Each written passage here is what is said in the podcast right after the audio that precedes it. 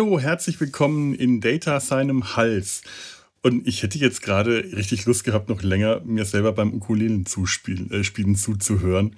Passiert mir selten, dass ich mich in meine eigene Musik verliebe, aber äh, die, diese Voyager-Melodie, ähm, die mag ich tatsächlich sehr gerne und über Voyager reden wir heute. Und dazu habe ich eine liebe Gästin äh, bei mir, die auch neulich schon mal im Sumpf zu Gast war und heute zum ersten Mal in Data seinem Hals. Hallo Sabine. Ja, hallo Felo, schön, dass du mich mit in den Delta-Quadranten nimmst. In den Del wir bleiben ja heute nicht lange im Delta-Quadranten, ja, aber wir kehren ja am Ende wieder zurück hier. Ist ja eher Rücksturz zur Erde heute. Ja. Rücksturz zur Erde, oh mein Gott. Gut, Raumpatrouille Orion hatten wir aber auch schon mal hier. Ähm, Sabine, äh, für die Leute, die, die, die, dich nicht aus dem Sumpf äh, schon gehört haben hier äh, oder die vielleicht auch so äh, die, die dich noch nicht kennen, erzähl uns doch mal, wo man dich äh, sonst so in der Podcast-Welt oder zu hören kann oder einfach sag uns mal ein bisschen was über dich. Ja, also ich bin Podcasterin zusammen mit dem Patrick im Darwin Pod und wir sind der erste deutsche Sequest Podcast. Wir mhm. besprechen 14-tägig ähm, die Science-Fiction-Serie Sequest aus den 90ern, wo es auch betitelt wurde, so ein bisschen als Star Trek unter Wasser. und da haben wir sehr viel Spaß dabei, die kleinen Details der Folgen zu entdecken. Die Geschichten sind manchmal typisch 90er, nicht ganz so, aber Podcasten macht halt dann meistens doch mehr Spaß als dann vielleicht auch einige Folgen. Und ab und zu bin ich auch Podgästin, jetzt zum Beispiel bei dir, aber war auch schon beim Gregor bei Dinge zu Interesse, von Interesse zu Gast oder beim Kai vom Retrocast. Da haben wir zuletzt Firefly besprochen. Oh, sehr schön, sehr schön. Ja. Oh, Firefly, Mensch, das habe ich aber auch noch nicht äh, hier im Podcast gehabt. Ich, ich, ich merke, ich komme gerade auf ganz viele neue Ideen, wenn ich dir zuhöre. Sequest, da muss ich jetzt gerade wieder an die 90er zurückdenken und jetzt ist es mir auch wieder eingefallen, warum ich Sequest, äh, warum mir dieser, dieser Name immer etwas eigenartig vorkam. Ich habe gerade beim Entrümpeln meiner Wohnung ein altes Sequest-Laufwerk und Disketten, diese großen blockigen Disketten äh, äh, oder, oder, oder, was, was immer das waren, wiedergefunden. Sequest und Sequest. Das hat mich damals immer äh, verwirrt, dass das so ähnlich klang. Ja, da okay. kommt mein Gehirn gerade wieder auf Abwege, bevor, bevor wir in die richtige Bahn umsteigen können. Aber 90er passt ja heute 90er zum Thema, passt ja, ja heute sehr gut, ja. Ja, wir sind heute äh, tatsächlich in den 90ern unterwegs. Nicht nur, weil die Serie, über die wir reden, in den 90ern produziert wurde, sondern auch, weil die Folge, über die wir reden, in den 90ern spielt. Ähm, es ist eine Zeitreisegeschichte Zeitreisen gibt es ja viele in Star Trek, es ist sehr beliebt. Und ähm, bei Produzenten besonders beliebt waren dann gerne mal Zeitreisegeschichten, die nicht so viel gekostet haben, wo zum Beispiel die Helden aus der fernen, teuren Zukunft, teuer, weil Kulissen und äh, Kostüme und Masken, in die preisgünstigere Gegenwart, also die Gegenwart der äh, Produktionszeit, zurückgereist sind. Das gab es in Star Trek zum ersten Mal mit der TOS-Folge ähm, Tomorrow is Yesterday, morgen, morgen ist gestern. Ähm, das gab es auch noch einige andere Male. Und wir schauen uns heute die Folge Futures End an. Wie heißt denn die auf Deutsch? Vor dem Ende der Zukunft. Vor dem Ende der Zukunft. Eine Doppelfolge von Star Trek Voyager, in der die ähm, Gruppe, in der die Mannschaft der Voyager ins Jahr 1996 zurückreist. Sag uns doch mal ein bisschen was über die Folge, also an Eckdaten. Ja, also es ist eine Doppelfolge. Doppelfolgen sind ja bei Voyager meistens mit die besten Folgen. Wir befinden mhm. uns in Staffel 3. Es ist die Folge 8 und 9 oder insgesamt die Folge 50 und 51. Ah. Und 50 ist ja auch so ein kleines Serienjubiläum und ich weiß nicht, ob sie deshalb so ein bisschen, ja, wir machen mal was Besonderes und ein bisschen Spaßiges gemacht haben. Könnte sein. Ja, Original-TV-Premiere war am 6.11.1996 auf UPN. Und der 6.11. ist auch ein Datum, was in dem Film benannt wird, in einer Nachrichtensendung. Also sie haben das wirklich dann gesagt, ja, jetzt zum Ausstrahldatum sind wir in Jetztzeit dann in Los Angeles unterwegs. Deutsche TV-Premiere war am 19.06.98 und dann halt eine Woche später auf Sat 1. Mein Gott, Nilix und Kess schauen ja in der Folge Erdenfernsehen um. Ja. Äh, was wäre denn da, wenn die diese komische Serie gefunden haben und dir dieses Raumschiff im Delta-Quadranten. Meine Güte.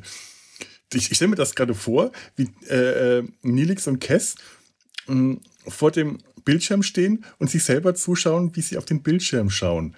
Wie, wie diese äh, Serie aus Baseballs.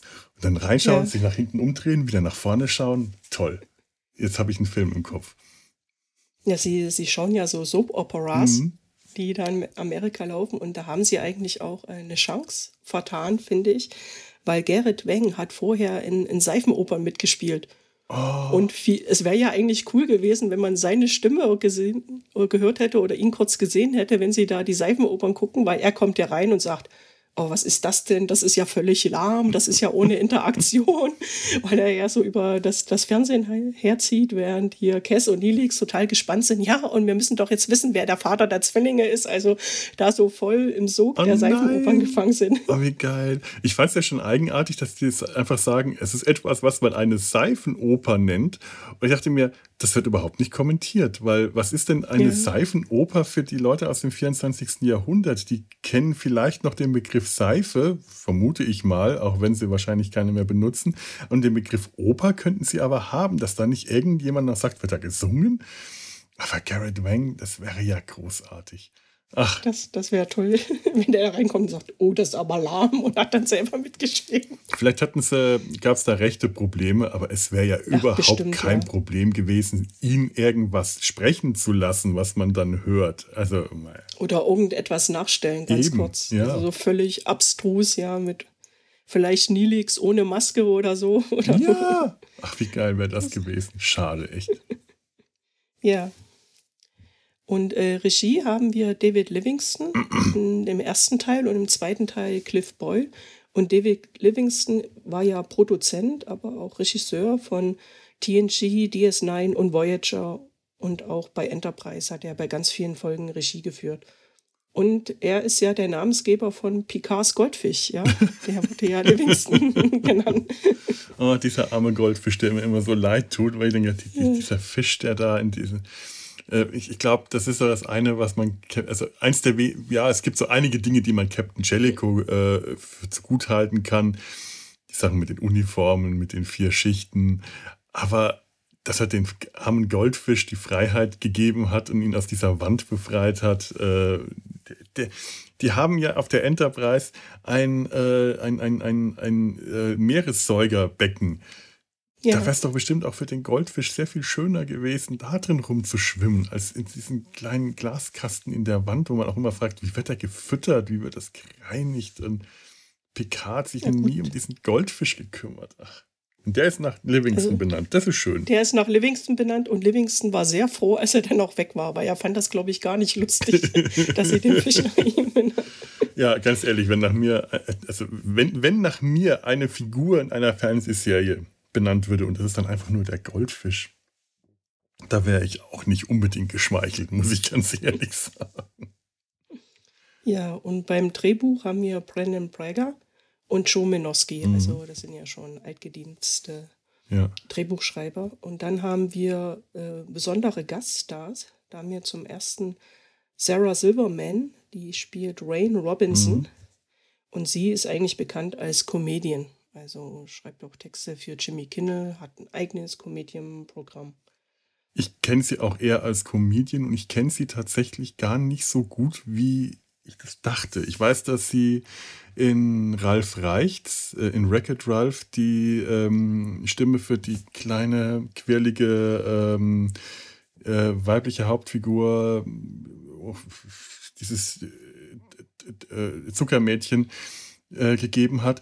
Und äh, das ist mir damals überhaupt nicht aufgefallen. Man kann sie erkennen. Das Character Design ist auch ganz stark an Sarah Silverman angelegt.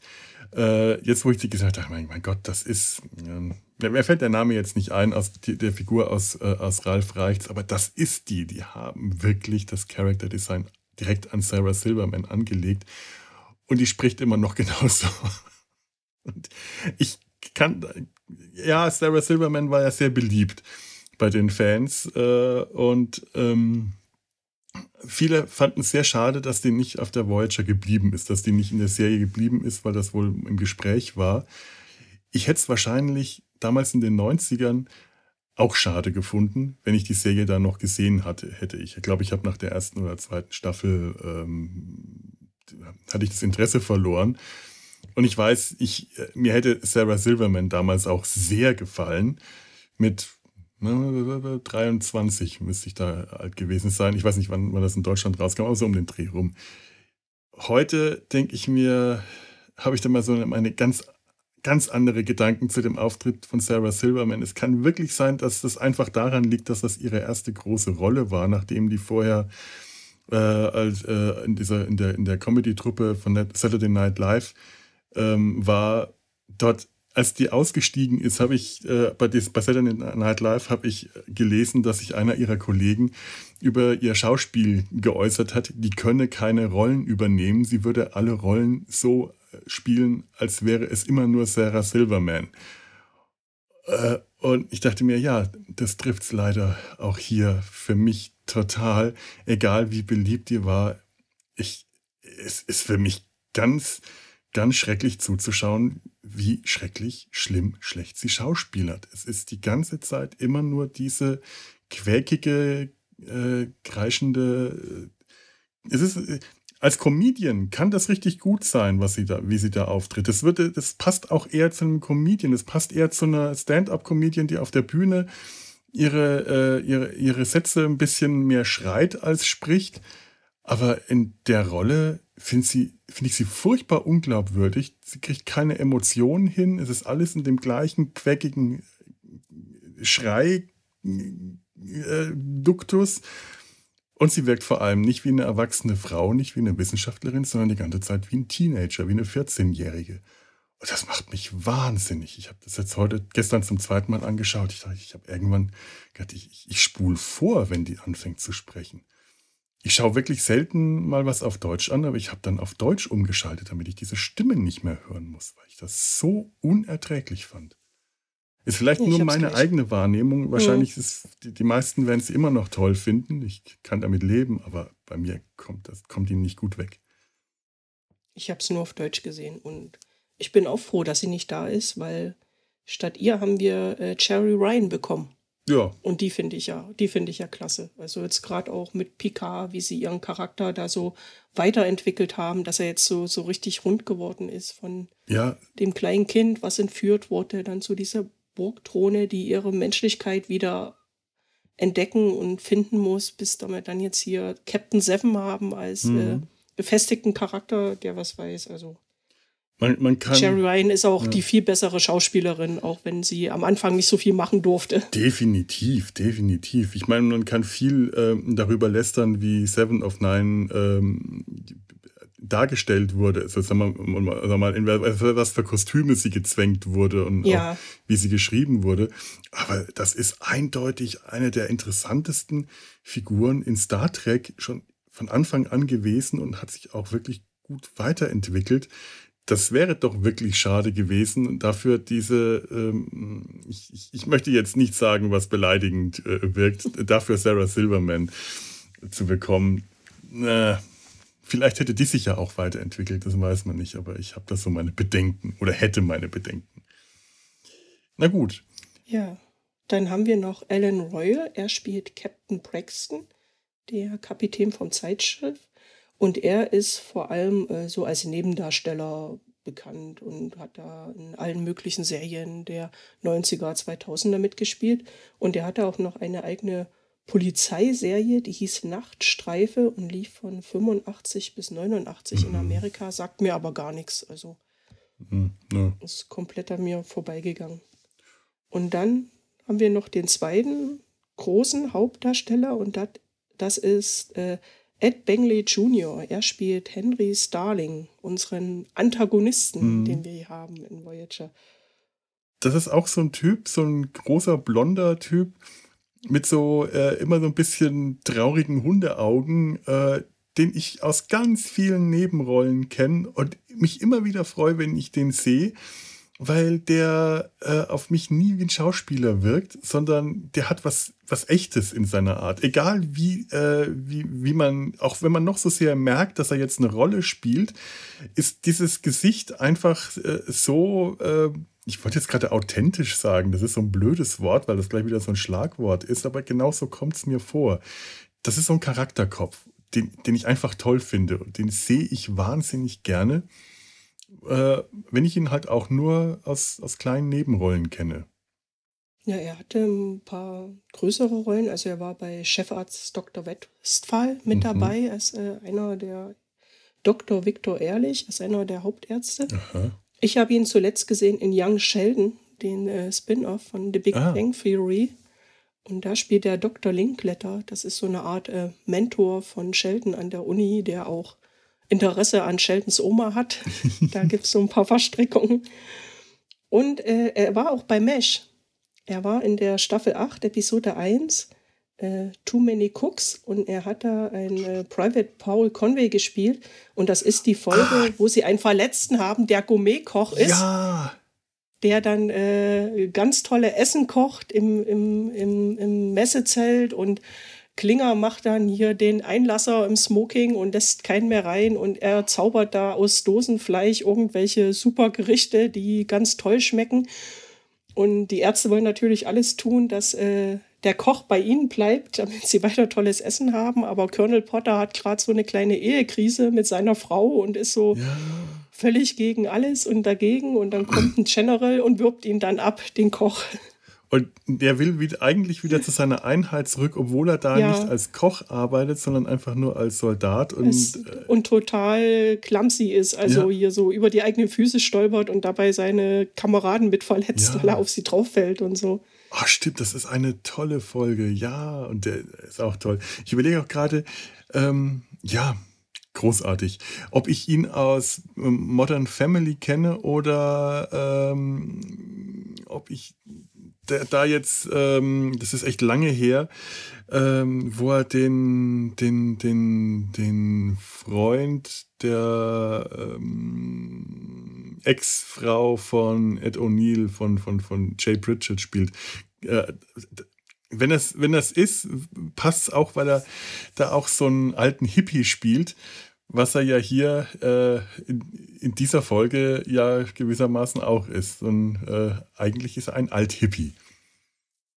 Ja, und in dem wahren Leben ist er ein total netter Mensch und ist auch so Umweltaktivist. Also mhm. es, es, gab so Fotos von ihm, weil er mit der U-Bahn zur Oscarverleihung gefahren ist.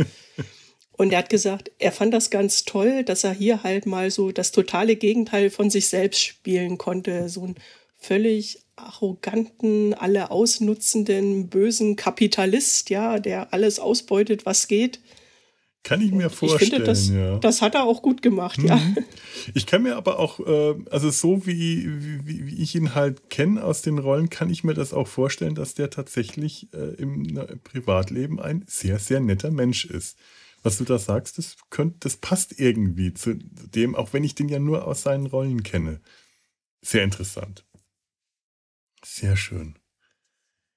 Ja, ähm, wenn du mit den Eckdaten soweit durch bist, ja. Dann äh, fasse ich mal den Inhalt zusammen. Ich hoffe, ich kriege das einigermaßen schnell hin. Der ist sehr viel komplexer, als ich gedacht habe. Ich hoffe, dass ich es nicht zu ausführlich mache. Also, Teil 1, Cold Open. Ein einsamer, langhaariger Hippie. Ne? Und zwar, ähm, hier, er nun wieder, äh, campt in den Bergen von, ich glaube Kalifornien, vermute ich mal, oder irgendwo so in der Gegend, als er Zeuge wird, wie direkt neben seinem Camp ein Raumschiff abstürzt. Titel die Voyager fliegt durch den Delta-Quadranten, als plötzlich aus einer mysteriösen Subraumspalte ein ebenso mysteriöses Einmann-Raumschiff mit mysteriösen Sternenflottenkennzeichen auftaucht und sie kurzerhand unter Beschuss nimmt. Der Pilot des Schiffs, ein gewisser Commander Braxton, erklärt ihnen, dass er Zeitagent aus dem 29. Jahrhundert wäre, dass die Voyager dort für eine Explosion verantwortlich sein werde, die aus dem 9. wäre, käme, werden würde, eine Explosion, die das gesamte Sol-System ausgelöscht haben werden würde. Da muss ich jetzt wieder an diese. Äh, hast du mal ähm, das Restaurant am Ende des Universums von äh, Douglas Adams gelesen? Äh, nein. Da gibt es auch äh, so Zeit, äh, Zeitsatzbau äh, für, für, für, Zeitreisende. Es ist sehr, sehr, sehr absurde, was da an Grammatik, das kommt mir jetzt gerade so in den Kopf. Ich, ich krieg's nicht zusammen. Irgendwann muss man auch mal der Anhalter in den, in den Podcast finden. So, ähm, die, die Voyager solle doch mal eben ihre Schilde runterfahren, damit er sie zerstören könne. Janeway ist nicht einverstanden. Die Voyager kann sich wehren, wird aber unkontrolliert hinter dem Zeitraumschiff in den Spalt gezogen und landet zu aller Verblüffung und Freude im Orbit um die Erde. Wenn auch ein paar Jahre zu früh, nämlich im Jahre 1996.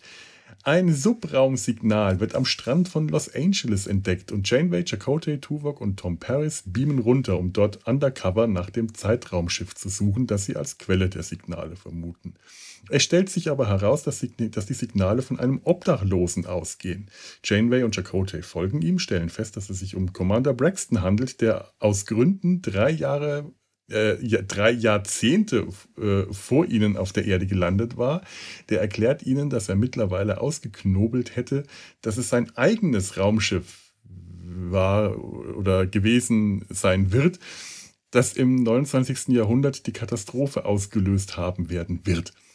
Das sei ihm damals kurz nach seiner Notlandung gemobst worden. Und der Dieb, jener langhaarige Hippie vom Anfang der Geschichte, ein gewisser Henry Starling sei heute der Chef Chronoworks, des Chronoworks-Konzerns und ein reicher, mächtiger Mann, weil er sich aus der Technologie des Raumschiffs abgeguckt hat und geklaut hat, was er brauchte, um die Mikrocomputerentwicklung, die, äh, die schlagartige Mikrocomputerentwicklung des 20. Jahrhunderts zu verursachen.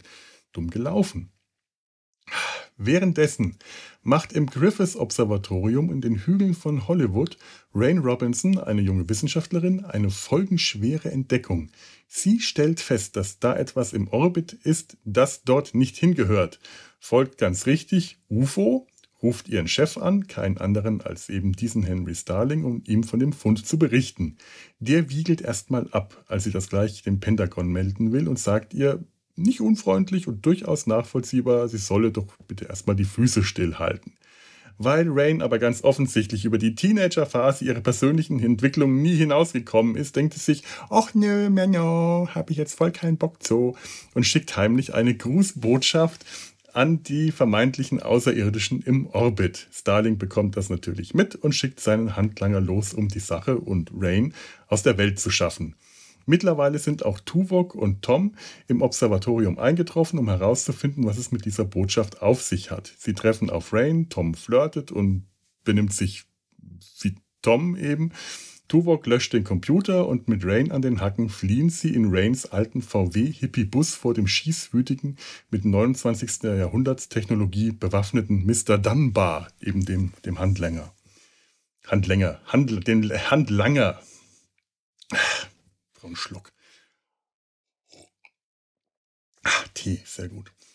Bei Janeway sollte ich eigentlich Kaffee trinken. Fällt mir gerade auf. Mist. Ich bin schlecht vorbereitet. Ich habe das falsche Getränk. Mittlerweile sind Janeway und Chakotay in Starlings Büro eingebrochen, hacken seinen Computer und finden auch das Zeitraumschiff. Bevor Starling sie entdeckt. Starling hat, nicht zuletzt dank der fortschrittlicheren Technologie des 29. Jahrhunderts, der er sich bedient, die Oberhand. Die Voyager kann Janeway und Chakotay allerdings wieder nach oben beamen, trotz der technischen Schwierigkeiten, mit denen sie da oben zu kämpfen haben. Dazu musste der temporäre Captain Harry Kim die Voyager sehr tief in die Atmosphäre fliegen lassen, um, die, um in Transporterreichweite äh, zu gelangen und dabei riskieren, entdeckt zu werden, was dann auch später äh, sich herausstellt, dass es passiert ist. Starling nutzt das aus, um sich mal eben einen Großteil der Schiffsspeicherdaten runterzuladen. Zu aller Schrecken auch den Holodoc. Teil 2. Der Doktor findet sich in Starlings Büro wieder. Starling hat seine Programmierung erweitert. Der Doktor kann jetzt zum Beispiel auch Schmerzen empfinden. Gar nicht schlecht für einen Arzt, muss man mal ehrlich sagen. Womit Starling ihn unter Druck zu setzen versucht. Und wichtiger noch, er hat ihm einen mobilen Holo-Emitter, also ihn mit einem mobilen Holo-Emitter ausgerüstet, der es dem Doc erlaubt, sich überall frei hinzubewegen, anstatt wie vorher auf Krankenstation und Holodeck beschränkt zu sein. Rain ruft Starling an, sagt ihm, dass böse Leute sie umbringen wollen und dass er und nur er, denn nur, nur wenn er selber kommt, würde sie sich sicher fühlen, kommen und sie holen soll. Was für ein Plan als, ganz ehrlich, äh, an der Stelle, weil ich gerade äh, Modern Family geschaut habe, dachte ich mir, das wäre jetzt richtiges Comedy-Potenzial. Das ist ein so dummer, kindischer Plan, der so vollkommen undurchdacht ist. Er kommt und soll mich holen und dann nehme ich ihn mit in meinem alten VW-Bus und dann haben wir den und dann kommt er an und sagt, ja, wir fahren aber nehmen aber mein Auto. Aber mein VW-Bus steht doch da drüben. Ich dachte mir, hier jetzt ein paar Lacher eingeblendet und die Szene wäre gerettet. Aber so, oh. Oder, oder so eine Pseudo-Verfolgungsjagd, so ja. wie in den 20er Jahren Charlie Chaplin-Film. So ja, bisschen. sowas. Meinetwegen Benny Hill, wenn sie über diesen, diesen Platz rennen. Es, es, es war echt haarsträubend. Also wirklich, dass die gedacht haben, der steigt zu ihr in den Bus. Ha, sowas Blödes. Ich habe aber noch meine Sachen im Bus. Ja, die holen wir später. Äh. Oh erwachsene Frau. Ja, dass, dass, dass er tierisch arrogant, aber nicht dumm ist, das, das merkt man ja immer wieder. Ja. ja. Also wir ja auch äh, unsere Voyager-Crew dann immer austrickst, die denken ja, sie haben die Oberhand, weil sie haben ja viel mehr Wissen als er. Und das reibt er ihnen ja später auch unter die Nase, weil er sagt, ja, ihr seid 24. Jahrhundert, ich bin 29. Ja. Jahrhundert, ja. Das ist Und kein, kein Neandertaler, also da, da hat er schon einen Punkt, muss ja, ich sagen. Ja, ja, ja, also das ist ein äh, durchaus ebenbürtiger Gegner und das macht ihn auch interessant. So, wo war ich denn gerade? Also den, den darf man nicht unterschätzen und dass der auf so einen einfachen, plumpen Trick nicht reinfällt, also, äh, da, also da tue ich jetzt aber auch äh, der Figur Rain Robinson äh, Unrecht, wenn ich äh, nicht auch mal den Finger auf die Wunde lege. Da sind immerhin auch noch Tuvok und Tom Paris dabei, die sich auch nicht viel intelligenter äh, verhalten haben beim Plan. Und die ja unsere Geheimagenten oh sind. Gott. Da. also, das ist echt, äh, das ist wirklich das Comedy-Trio. Da hätte man äh, aus, aus diesem Trio, Tuvok, Tom Paris und Rain Robinson, hätte man eine Sitcom machen können. Das nee, es ist ja so ein bisschen Tuvok und Tom Paris ist so ein bisschen wie hier äh, The Odd Couple, ja? Ja, Mit ja. diesem einen, der immer so ganz streng ist und der andere, der so, ja, uns einmal lustig und yeah, ja, ja. Die sind wir so ein, jetzt was. Die sind so ein richtig ja. toll, so ein Buddy-Gespann. also, äh, es ist ein bisschen schade, weil diese Szenen, da greife ich jetzt mal vor, äh, zwar Potenzial für Komik haben, aber nicht so ganz ausgespielt werden. Also ich hätte mir tatsächlich gewünscht, dass die Komik dieser Situation, dass diese drei Leute, die eigentlich alle äh, nicht lebensfähig sind in diesen Situationen, sich irgendwie durchwurschteln. Äh, das, das hätte man, da hätte man echt das Ganze nochmal auf zwölf drehen können. Und äh, dann, dann wäre das schöner. So, so, so muss ich versuchen, die ernst zu nehmen. Und die kann ich so, so schlecht ernst nehmen, weil es einfach drei totale Würste sind, die äh, schwer ernst zu nehmen sind. Aber wir sind noch nicht fertig mit der Geschichte. Wo ja. war ich denn? Ähm, äh, Entführung misslingt. Genau, die Entführung misslingt. Sie schaffen es, den, äh, den, den äh, Doktor zu befreien, aber äh, Starling und, und Starling wird auf die Voyager gebeamt. Beziehungsweise nicht direkt auf die Voyager, sondern zuerst auf ein Shuttle, das Tuvok, äh, dass das Chakotay und Belana äh, tiefer im Orbit äh, fliegen, um sie von dort aus vom Buffer, äh, Buffer des, des, Shuttles nach oben auf die äh, Voyager beamen zu lassen. Immer noch die gleichen Technikprobleme, die sie da haben. Dummerweise schmiert das ähm, Shuttle ab und Chakotay und Belana müssen irgendwo in Arizona notlanden, irgendwo in der Wüste von Arizona. Sie gelanden in die, gelangen in die äh, in die Hände von schießwürdigen, schießwürdigen, schießwütigen Rednecks. Ja, Gott, ja. Äh, so Mili Miliztypen. So, so Miliztypen, ja. Ja, ja die, so, die Regierung ist böse und schwer bewaffnet bis zum Hals. Ja, genau, genau sowas. Sitzen da im Keller mit zwei Typen, die echt gefährlich wirken. Und es ist schön, also, äh, da, da, kommen, da kommen wir auch gleich nochmal drauf. Ist so eine kleine Nebenhandlung nur, die mir aber sehr gut gefällt. Ähm, letzten Endes können sie aber befreit werden äh, von Tom, Tuvok, die hört man von außen nur, während schon die Regierung anrückt. Äh, und äh, vor allem dem Doktor, der jetzt. Der hat äh, seinen Moment, ja. Seinen großen Moment. Er kann nicht nur die Krankenstation verlassen, er ist jetzt auch noch der Held, der die anderen aus der Patsche geholt hat. Fantastisch. Auf der Voyager kommt es zu einem Austausch zwischen Starling und Janeway, die erfolglos versucht, Starling davon zu überzeugen, dass er im 29. Jahrhundert das Sol-System zerstören wird, wenn er mit dem Zeitraumschiff dorthin fliegt. Starling äh, sieht das allerdings nicht ein. Er wird äh, von Dunbar aus der Voyager teleportiert. Das finde ich so schön. Starling benutzt diesen Begriff teleportiert, den man sonst in Star Trek nie hört es ist immer transportiert oder beam, aber nie teleportiert. Das ist so ein Science-Fiction-Begriff, den äh, Starling verwendet. Finde ich schön. Und jetzt geht es um die Wurst, denn äh, Starling will gleich mit dem Raumschiff, mit dem Zeitraumschiff losfliegen und das gilt es natürlich zu verhindern.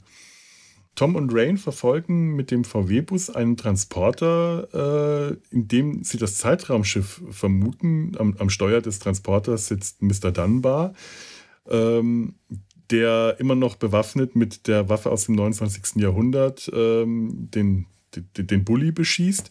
Ähm, ja, geraten in einige lebensbedrohliche Situationen, aber können letzten Endes vom Shuttle gerettet werden, das auch mal äh, kurzerhand den Transporter äh, abschießt. abschießt. Auch wenn da möglicherweise ein Zeitraumschiff drin ist, was, was, was Gott was hätte passieren können. Ja, schießen wir mal drauf. Ist ja auch Gott sei Dank kein Raumschiff drin, sondern ist nur ein Lockvogel gewesen. Tom verabschiedet sich herzergreifend von Rain, gibt noch Küsschen und die Voyager macht sich auf das Zeitraumschiff, das sich die ganze Zeit im Chronoworks Hochhaus befunden hat, da wo es auch Chakotay und Janeway vorher schon gesehen hatten, ähm, ins All zu verfolgen. Da, da sollte der Satz hingelangen, ja. Sie schaffen es dann in letzter Minute auch, das Zeitraumschiff mit Starling am Steuer zu zerstören und prompt taucht dann erneut das gleiche Raumschiff nochmal auf, wieder mit Commander Braxton am Steuer, der sich von nichts von alledem erinnern kann, weil er diese Zeitlinie nie erlebt hat, sagt er, und der sie wieder ins 24. Jahrhundert zurückbringen will, dummerweise allerdings auch in den Delta-Quadranten zurückbringt. Es gibt dann am Ende noch einen fröhlichen Umtrunk in der Messe und damit ist die Geschichte dann zu Ende. Ja, was für ein Ritt. Was für ein Ritt. Eine wirklich komplexe Handlung mit sehr vielen Nebenhandlungen und alle haben sie was zu tun. Ich hatte äh, tatsächlich eine ganz andere Folge äh, ursprünglich geplant. Und zwar wollte ich ähm, eine der, der ähm, Episoden aus Strange New Worlds besprechen. Morgen und morgen und morgen. Reicht das? Fehlt da noch ein Morgen? Die Fo drei. Drei? Drei, drei. Hey. drei.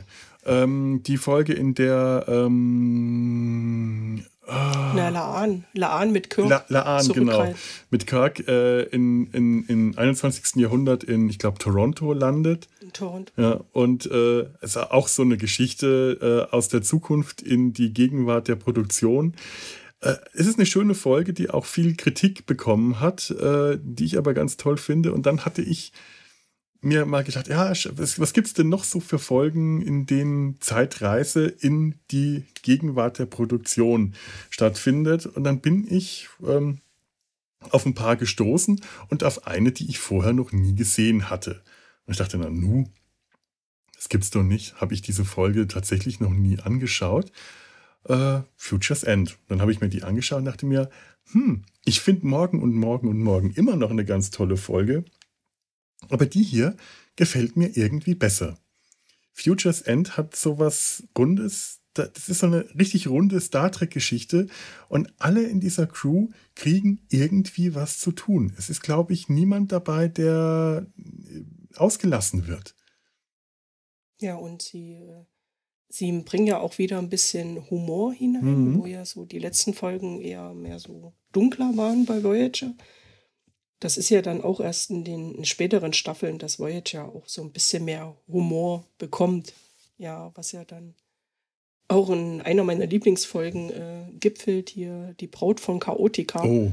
Die ist ja mm. einfach nur völlig, wo sie sich dann richtig was getraut haben, was sie, was sie hier vielleicht angedeutet haben, aber noch nicht durchgezogen haben. Großartig, das stimmt. Das ist wirklich ja. eine der ganz großen. Ja, ja. Es ist eine leichte Folge Und, hier, ja. Ja. Also deshalb dachte ich, ist vielleicht, weil dieses 50. Folgejubiläum war, dass sie da versucht haben, auch ein bisschen was Leichtes zu machen. Mhm. Ich habe äh, die Delta Flyers dazu gehört und da hat halt hier Robbie McNeil, Tom Paris erzählt, ja, die waren halt ganz begeistert, die durften halt hier nach Venice Beach an den Strand mhm.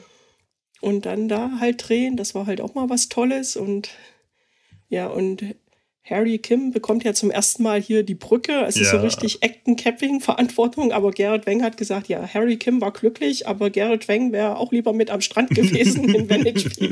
das glaube ich. Und ganz ehrlich, ähm, das wäre bestimmt nicht die schlechteste Entscheidung gewesen. Also allein, dass das Land, der Landetrupp aus den äh, wichtigsten Offizieren besteht, das ist schon mal, äh, aber das ist bei Star Trek immer eine ganz komische Entscheidung. Man nimmt doch nicht die gesamte, die, die, die Spitze der Führungscrew mit runter auf den Planeten, wo alles passieren kann. Vor allem, wenn einer davon auch noch Vulkanier ist, dem du die Ohren ja. verdecken musst, damit er nicht enttarnt werden kann. Das ist schon ja, vor allem, er trägt ja die ganze Zeit die Wollmütze mhm. und Tom Perez läuft hier nur in Hemd, Unterhemd herum, weil es so warm ist, ja.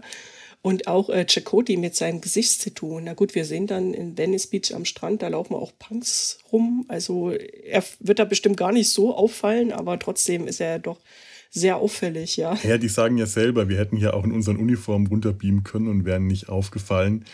Es ist ja schon eh eigenartig. Tom ähm, Tom Paris wird äh, einfach mal mitgenommen, weil zumindest sagt Janeway das, weil er ja der Experte, Experte, genau, Gänsefüßchen, du machst das gerade schon so schön, die Geste, fürs 20. Jahrhundert ist. Der ist kein Experte, das ist sein Hobby. Der ist kein Historiker. Also da hätten sie vielleicht mal die Datenbank äh, vorher zu Rate ziehen sollen. Es ist gut gegangen. Die sind darunter in Klamotten, die zeitgemäß sind, auch äh, wenn die Wahl etwas eigenartig für, den Strand. Also Tom und Tuvok, die sehen für den Strand okay aus. Äh, Tuvok hat ein etwas buntes Outfit, aber das kann man schön als hobbymäßig, Hobby-Outfit. Aber Chakotay und Janeway in diesen Blazern und Anzügen. Das ist so Mi Miami Weiß, ja. Ja, so. ja, Miami Weiß, Schulterpolster und alles. Ich meine, man kann doch froh sein, dass äh, Tom Paris die nicht in Klamotten gesteckt hat, die äh, 20 Jahre zu äh, 20 Jahre neben der Zeit. Dass er den nicht irgendwie in, äh, dass, dass er den nicht noch. So 50er Jahre Rockabilly wie ja. Outfit für Janeway. Ah, das wäre toll gewesen. Das wäre klasse gewesen, aber äh, nee, Tom scheint. Hat den null gepasst. Das, oder stell dir mal vor, ganz einfach so ein altmodischer Anzug und ein Hut, wenn die Männer ja. alle Hüte getragen hätten. Wie idiotisch das ausgesehen hätte. Und das hätte passieren können. Aber so, ähm, ja, warum haben sie eigentlich Chakotay die Haare so komisch in die Stirn gekämmt? So ein Vulkanier-Frisur. Das, das Tattoo konnten sie ja nicht verdecken dadurch. Und das sieht einfach schrecklich aus. Und ich kann mich nicht erinnern, dass das so eine typische 90er-Jahre-Frisur äh, ist. Ja, eigentlich waren ja die Haare länger und so zur Seite, ja. so Aaron Carter Gedächtnisfrisur, so ein bisschen, was ja jetzt, jetzt auch gerade modern ist. Das ist ja gerade das Lustige bei der jetzigen Teenager-Generation ist ja jetzt wieder die 90er Jahre Klamotten so stilmäßig, große Pullis und die Haare wieder so Backstreet Boys mäßig. Also das, das sieht schon sehr interessant alles aus. Ja Gott, es kommt immer alles irgendwann wieder. Ja. Das äh, lässt sich überhaupt nicht verhindern. Ja, und sie, sie haben ja noch komische Sachen. Sie sind ja da am, am Strand und da läuft ja dann so eine Frau vorbei, so ein Bikini-Girl, hat aber High Heels an. Also am Strand trägt man ja keine High Heels, da trägt man Flipflops oder gar nicht. Und was ich auch noch krass fand, war dieser Typ da mit seiner Boombox, der so zwei PC-Lautsprecher ja. noch am, am Kopf geklebt hatte. Stimmt, das ist mir überhaupt nicht aufgefallen. Stimmt, der trägt eine Boombox und Lautsprecher, also und Kopfhörer. Ja, also eigentlich hatte man doch die Boombox und die auf äh, volle Kanne, damit die wirklich die übernächste Nachbarschaft dann noch alles mithört. Aber nicht noch hier so diese Lautsprecherboxen als Kopfhörer im Metall oder sowas ja, dazu. Naja, Gott, äh, sonst hätte man wieder die Sache mit dem Punk aus äh, zurück in die äh, aus Star Trek 4 machen müssen, wenn der zu laut mhm. gewesen wäre. Ich meine. Aber es war, war spannend. Und Tom Paris sagt ja, wir brauchen tolle Kleidung. Flotte Autos, schnelle Autos und, und ganz viel Geld. Also irgendwie ist ja so ein bisschen wie hier GTA, so ein bisschen da. Ich meine, immerhin Geld, äh, also das ist auch sowas. Ich meine, ähm, Star Trek 4, äh, ähnlich, da laufen sie ja durch San hm. Francisco hm. durch. Es ist halt auch ähnlich wie jetzt hier in Los Angeles. Ähm, preiswert. Man lässt die äh, Helden einfach durch die Stadt latschen. Ähm, aber anders als in Star Trek 4 haben die äh, äh, Jungs und Mädchen von der Voyager einen Replikator und können sich Geld, Dollars aus der Zeit replizieren lassen. Entweder haben sie die falschen Dollars repliziert oder nicht genug, denn später müssen sich Tom und Tuvok ein Auto klauen, um in, äh, zum Observatorium zu gelangen. Die hätten sich aber auch einfach eins mieten können oder kaufen oder Vielleicht hat er keinen Führerschein gehabt und hat nicht dran gedacht, äh, dass man sowas auch noch braucht. Also äh, ein bisschen, man sieht es nicht, aber man äh, fragt sich halt doch, wie, wie gut das vorbereitet ist, diese, dieser Ausflug ins 20. Jahrhundert. Ich weiß nicht. Ja, das geht ja sehr schnell. Aber Harry Kim hat ja doch ein paar schlaue Ideen, weil er gibt ja diesen besagten Auftrag da an, an Cass und mhm. Nelix, dass sie ja hier die Funkfrequenzen, die sie so empfangen, dass sie die halt beobachten sollen, das Fernsehprogramm. Weil das war ja auch am Anfang, sie kommen ja an und äh, sie suchen ja nach Starfleet-Signalen, als mhm. sie die Erde sehen und, und empfangen da ja nichts.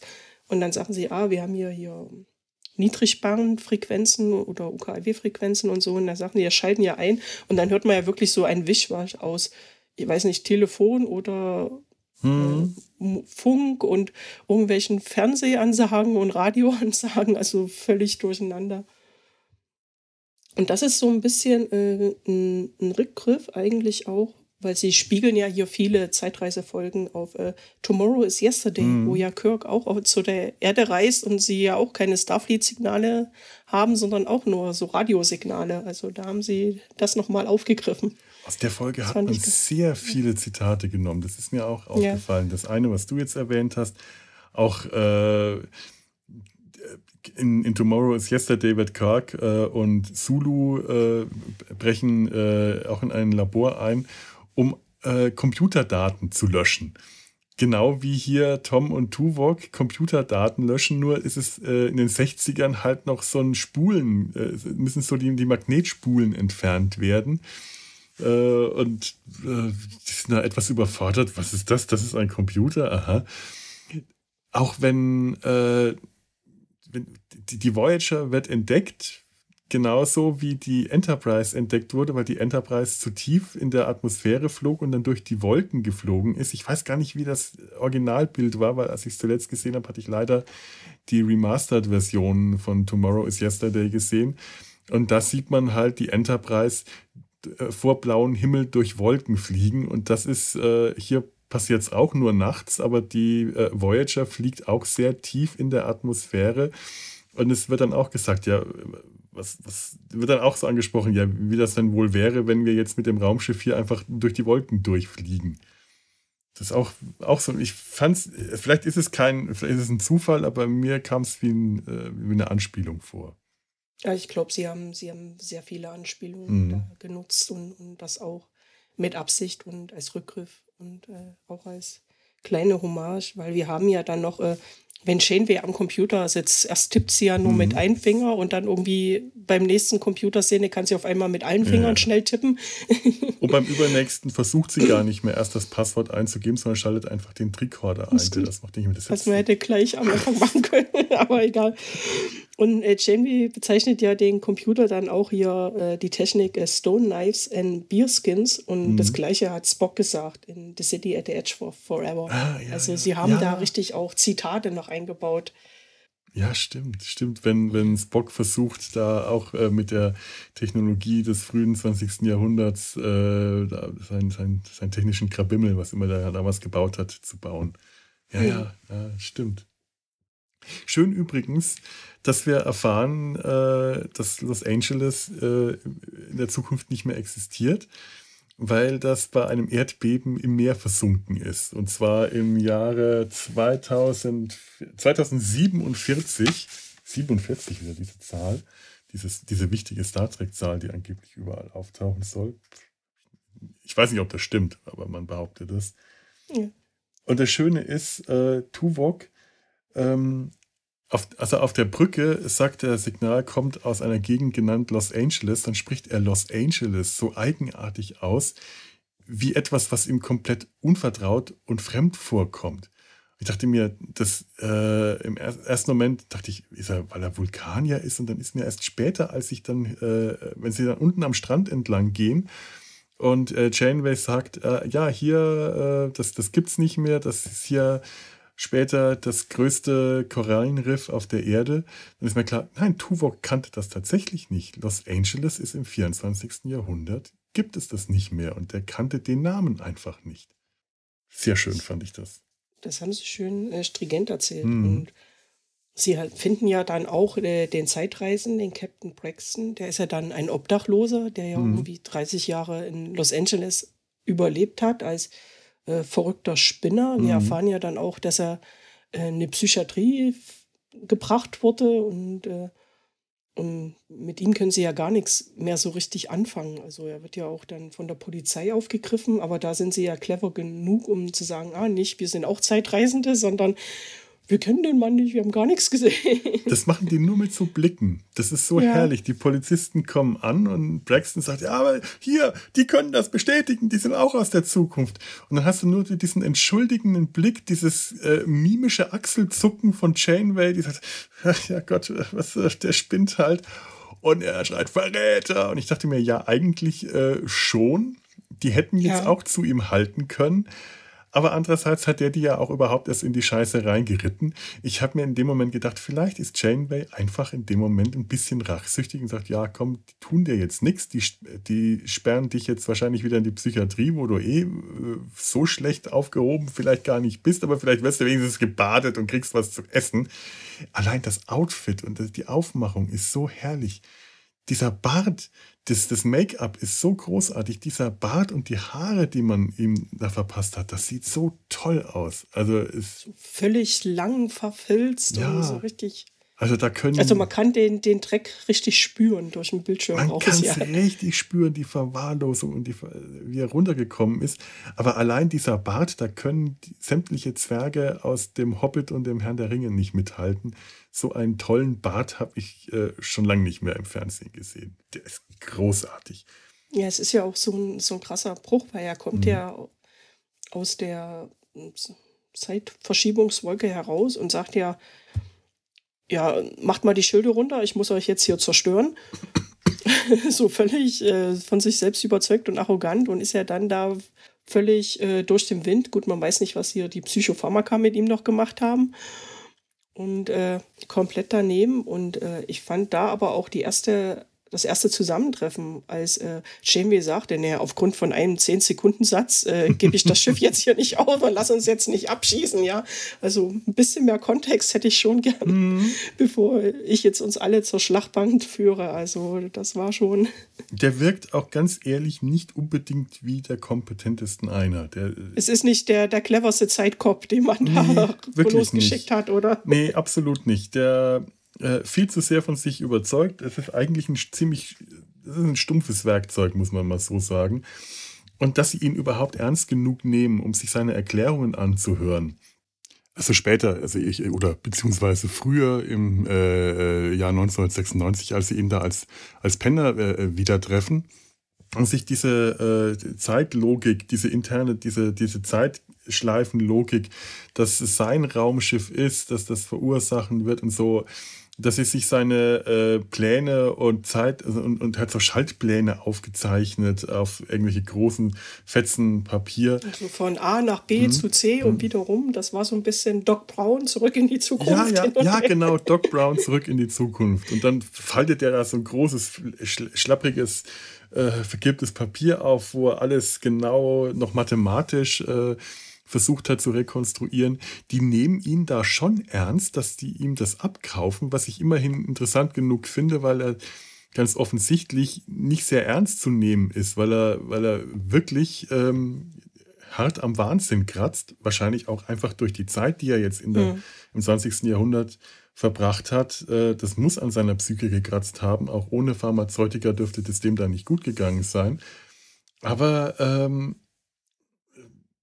gleichzeitig merkt man, die wollen den jetzt auch nicht unbedingt im Team dabei haben. Also äh, man hätte äh, jetzt nicht unbedingt viel Wert darauf gelegt, den, den jetzt mitzunehmen auf die Mission. Dass die Polizisten den einsammeln, war denen wahrscheinlich dann schon ganz recht. Ganz, ganz gut, ja. Also, und zwischendrin ging es auch wie, wie Janeway, die sagt, oh, Zeitreisen machen mir Kopfschmerzen hm. mit diesen ganzen Theorien und rum und um. Und es ist ja her. auch so, ähm, man macht sich da irgendwie nicht so viel Mühe, diese Zeitreise jetzt zu sehr zu thematisieren oder zu genau auszuklamüsern. Wenn der am Schluss wieder auftaucht und sagt, ich habe diese Zeitlinie nie erlebt, dann wird auch nicht nachgefragt, ja, was ist jetzt eigentlich mit dem obdachlosen Braxton, dem Alten auf der Erde? Hat der sich jetzt gerade in Luft aufgelöst oder lebt er da unten jetzt weiter? Oder äh, was, was passiert da jetzt gerade? Nö, das, das fragt man nicht.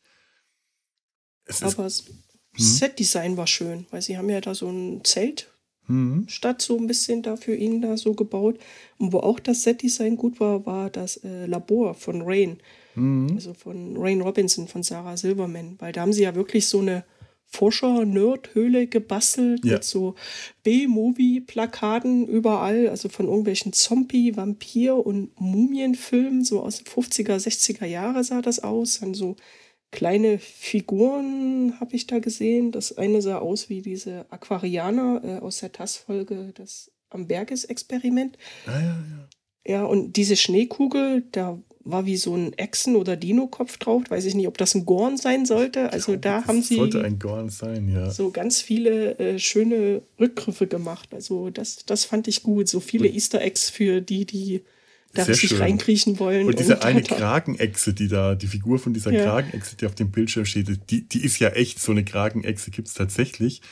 Aber ich dachte natürlich, äh, als alter Ren und Stimpy-Fan, äh, dachte ich, oh, ein Kragen-Ren. Nein, das ist äh, tatsächlich eine echte Echse. Kennst du Ren und Stimpy noch? Diese Zeichentrickserie aus äh, von Nickelodeon, auch aus den 90ern. Eine sehr, sehr schräge Serie. Äh, aber egal. Und dass sie das Griffith Observatory wieder gewählt haben, gut, das ist ja so ein, eine Landmarke ja. in Los Angeles, aber das kommt ja auch in sehr vielen Science-Fiction-Filmen vor. Dort, dort, landet ja auch der Terminator, ja, im ersten Teil Arnold Schwarzenegger. Und also, nebenan der Griffith Park, der ist ja. Schauplatz von so vielen Filmen und Serien. Äh, äh, allein was, was da in Star Trek alles gedreht wurde, auch äh, die Voyager Crew war da auch schon mehrfach. Das ist überhaupt diese ganze Gegend, die liegt halt noch so nah an, an, an Hollywood dran, dass die äh, Außendreharbeiten preisgünstig äh, dort äh, gemacht werden konnten. Bei äh, alle Film- und Serienproduktionen haben dieses Griffith, diesen Griffiths Park und das Griffiths Observatorium fleißig genutzt. Und ich finde schön, dass es tatsächlich in dem Fall äh, nicht als irgendetwas anderes äh, äh, verkauft, getarnt wird, dargestellt wird, sondern es ist tatsächlich das Griffiths Observatorium selber, in dem aber Rain Robinson ihr Labor hat, äh, finanziert von Chronoworks. Und dieses kleine Labor, dieses, das eher ein Kabuff, in dem die da ja. arbeitet, ist auch so, ich denke mir, hm, ähm, ist das jetzt Absicht, dass das nur so ein ganz kleines, unauffälliges Labor ist, weil Starling nicht will, dass dem zu viel Aufmerksamkeit auf dieses Labor gewendet wird? Oder hätte der nicht ein größeres einrichten können? Ein, ein Labor, in dem nicht nur eine einsame Nerd-Wissenschaftlerin sitzt und Pizza isst oder äh, in ihren Figuren spielt und hin und wieder mal auf den Computer schaut. Ähm, es ist, es ist, es ist komisch. Also, aber andererseits ist es ein schönes Set, wie du sagst. Ja, ja, aber so sieht Forschung meistens auch aus. Also das meiste Geld investierst du in die Technik und das wenigste wirklich in das Büro oder das, das Labor, stimmt. wo du dann arbeitest. Stimmt natürlich, ja. Ich denke, ich habe jetzt wahrscheinlich wieder eher in Filmbildern gedacht und habe mhm. an irgendwelche großen Filmlabors. Äh, ich, ich, kann dir aus der Realität sagen, ich habe da schon. Okay, okay. Gut, es ist realistisch. Ich, ich nehme alles in, in, in, in, Sachen gearbeitet, die wirklich aus der DDR-Zeit noch waren. Okay, ich nehme alles mit, zurück. Mit, mit äh, Chemikalien, in, die in kyrillischer Schrift beschriftet waren. Oh. Oh, großartig. Und es waren 2000ern, also. Abenteuerlich. Meine ja. Gut, mein Labor war nicht so vollgeräumt mit solchen Postern und Figürchen, aber so von so ähnliche, so ähnliche Räume hatten wir manchmal auch. Oder oh, andere Gruppen. Es ist ja schön, dass äh, äh, Rain Robinson, Rain, ist ja, hm. ist ja, ist ja eigentlich ein Hippie-Name. Also sie hat ja, ja auch so, so komplett, ja. Sie ist. Und sie hat ja äh, so einen Superheldenname, so RR, also so eine Doppelung. Oh ja. Peter, Peter Parker, ja. Peter Parker und ähm, ich weiß, ich, ich kenne das noch aus ja. der Big Bang Theory. Gibt es da eine Folge, wo sie nur auf diese Doppelnamen von Superhelden kommen, die, die, die, die, die, die, die aus, aus, aus Marvel. Wie heißt denn der Autor? Der, der Comic-Autor der große Marvel-Comic-Autor, der immer wieder in Cameo auftritt. Stan Lee. Stan Lee äh, auftritt. Rain Robinson, ja. Ich finde, es ist halt, ähm, man, sie, sie, sie ist ein, ein Hippie-Kind, um es ja. mal deutlich zu sagen. Und sie hat diesen alten Hippie-VW-Bus, das ist ja auch ein, wirklich ein Hippie-VW-Bus. Wir hatten selber tatsächlich auch einen VW-Bus und zwar in exakt dieser gleichen hellblauen Farbe. Nur unsere sah innen nicht aus wie eine Hippie-Kutsche.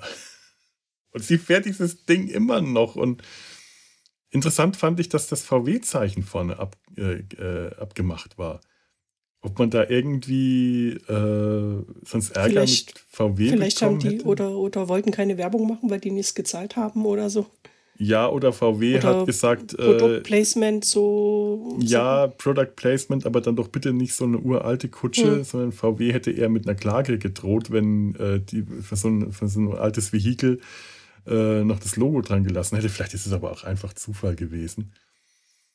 Und Wer weiß, wo sie den, den Bus aufgetrieben haben, wo sie den gefunden haben. Ich frage mich gerade, äh, wo, äh, äh, wo Rain den Bus fährt. Wahrscheinlich von ihren Eltern, aber ja. möglicherweise, ähm, was wäre denn gewesen, wenn sie es geschafft hätte, Starling in den Bus zu lotsen? Er sagt, hm, hier riecht's wie in meinem alten Bus. Moment mal, das ist mein alter Bus. Wo haben Sie den her? Äh, äh, von der Auktion. Äh, naja, ich meine, vielleicht arbeitet sie ja für ihn, weil er ihr, ihr großer Held ist. Äh, der, der, der Held ihrer, äh, ihrer Hippie-Eltern-Generation, irgendwas.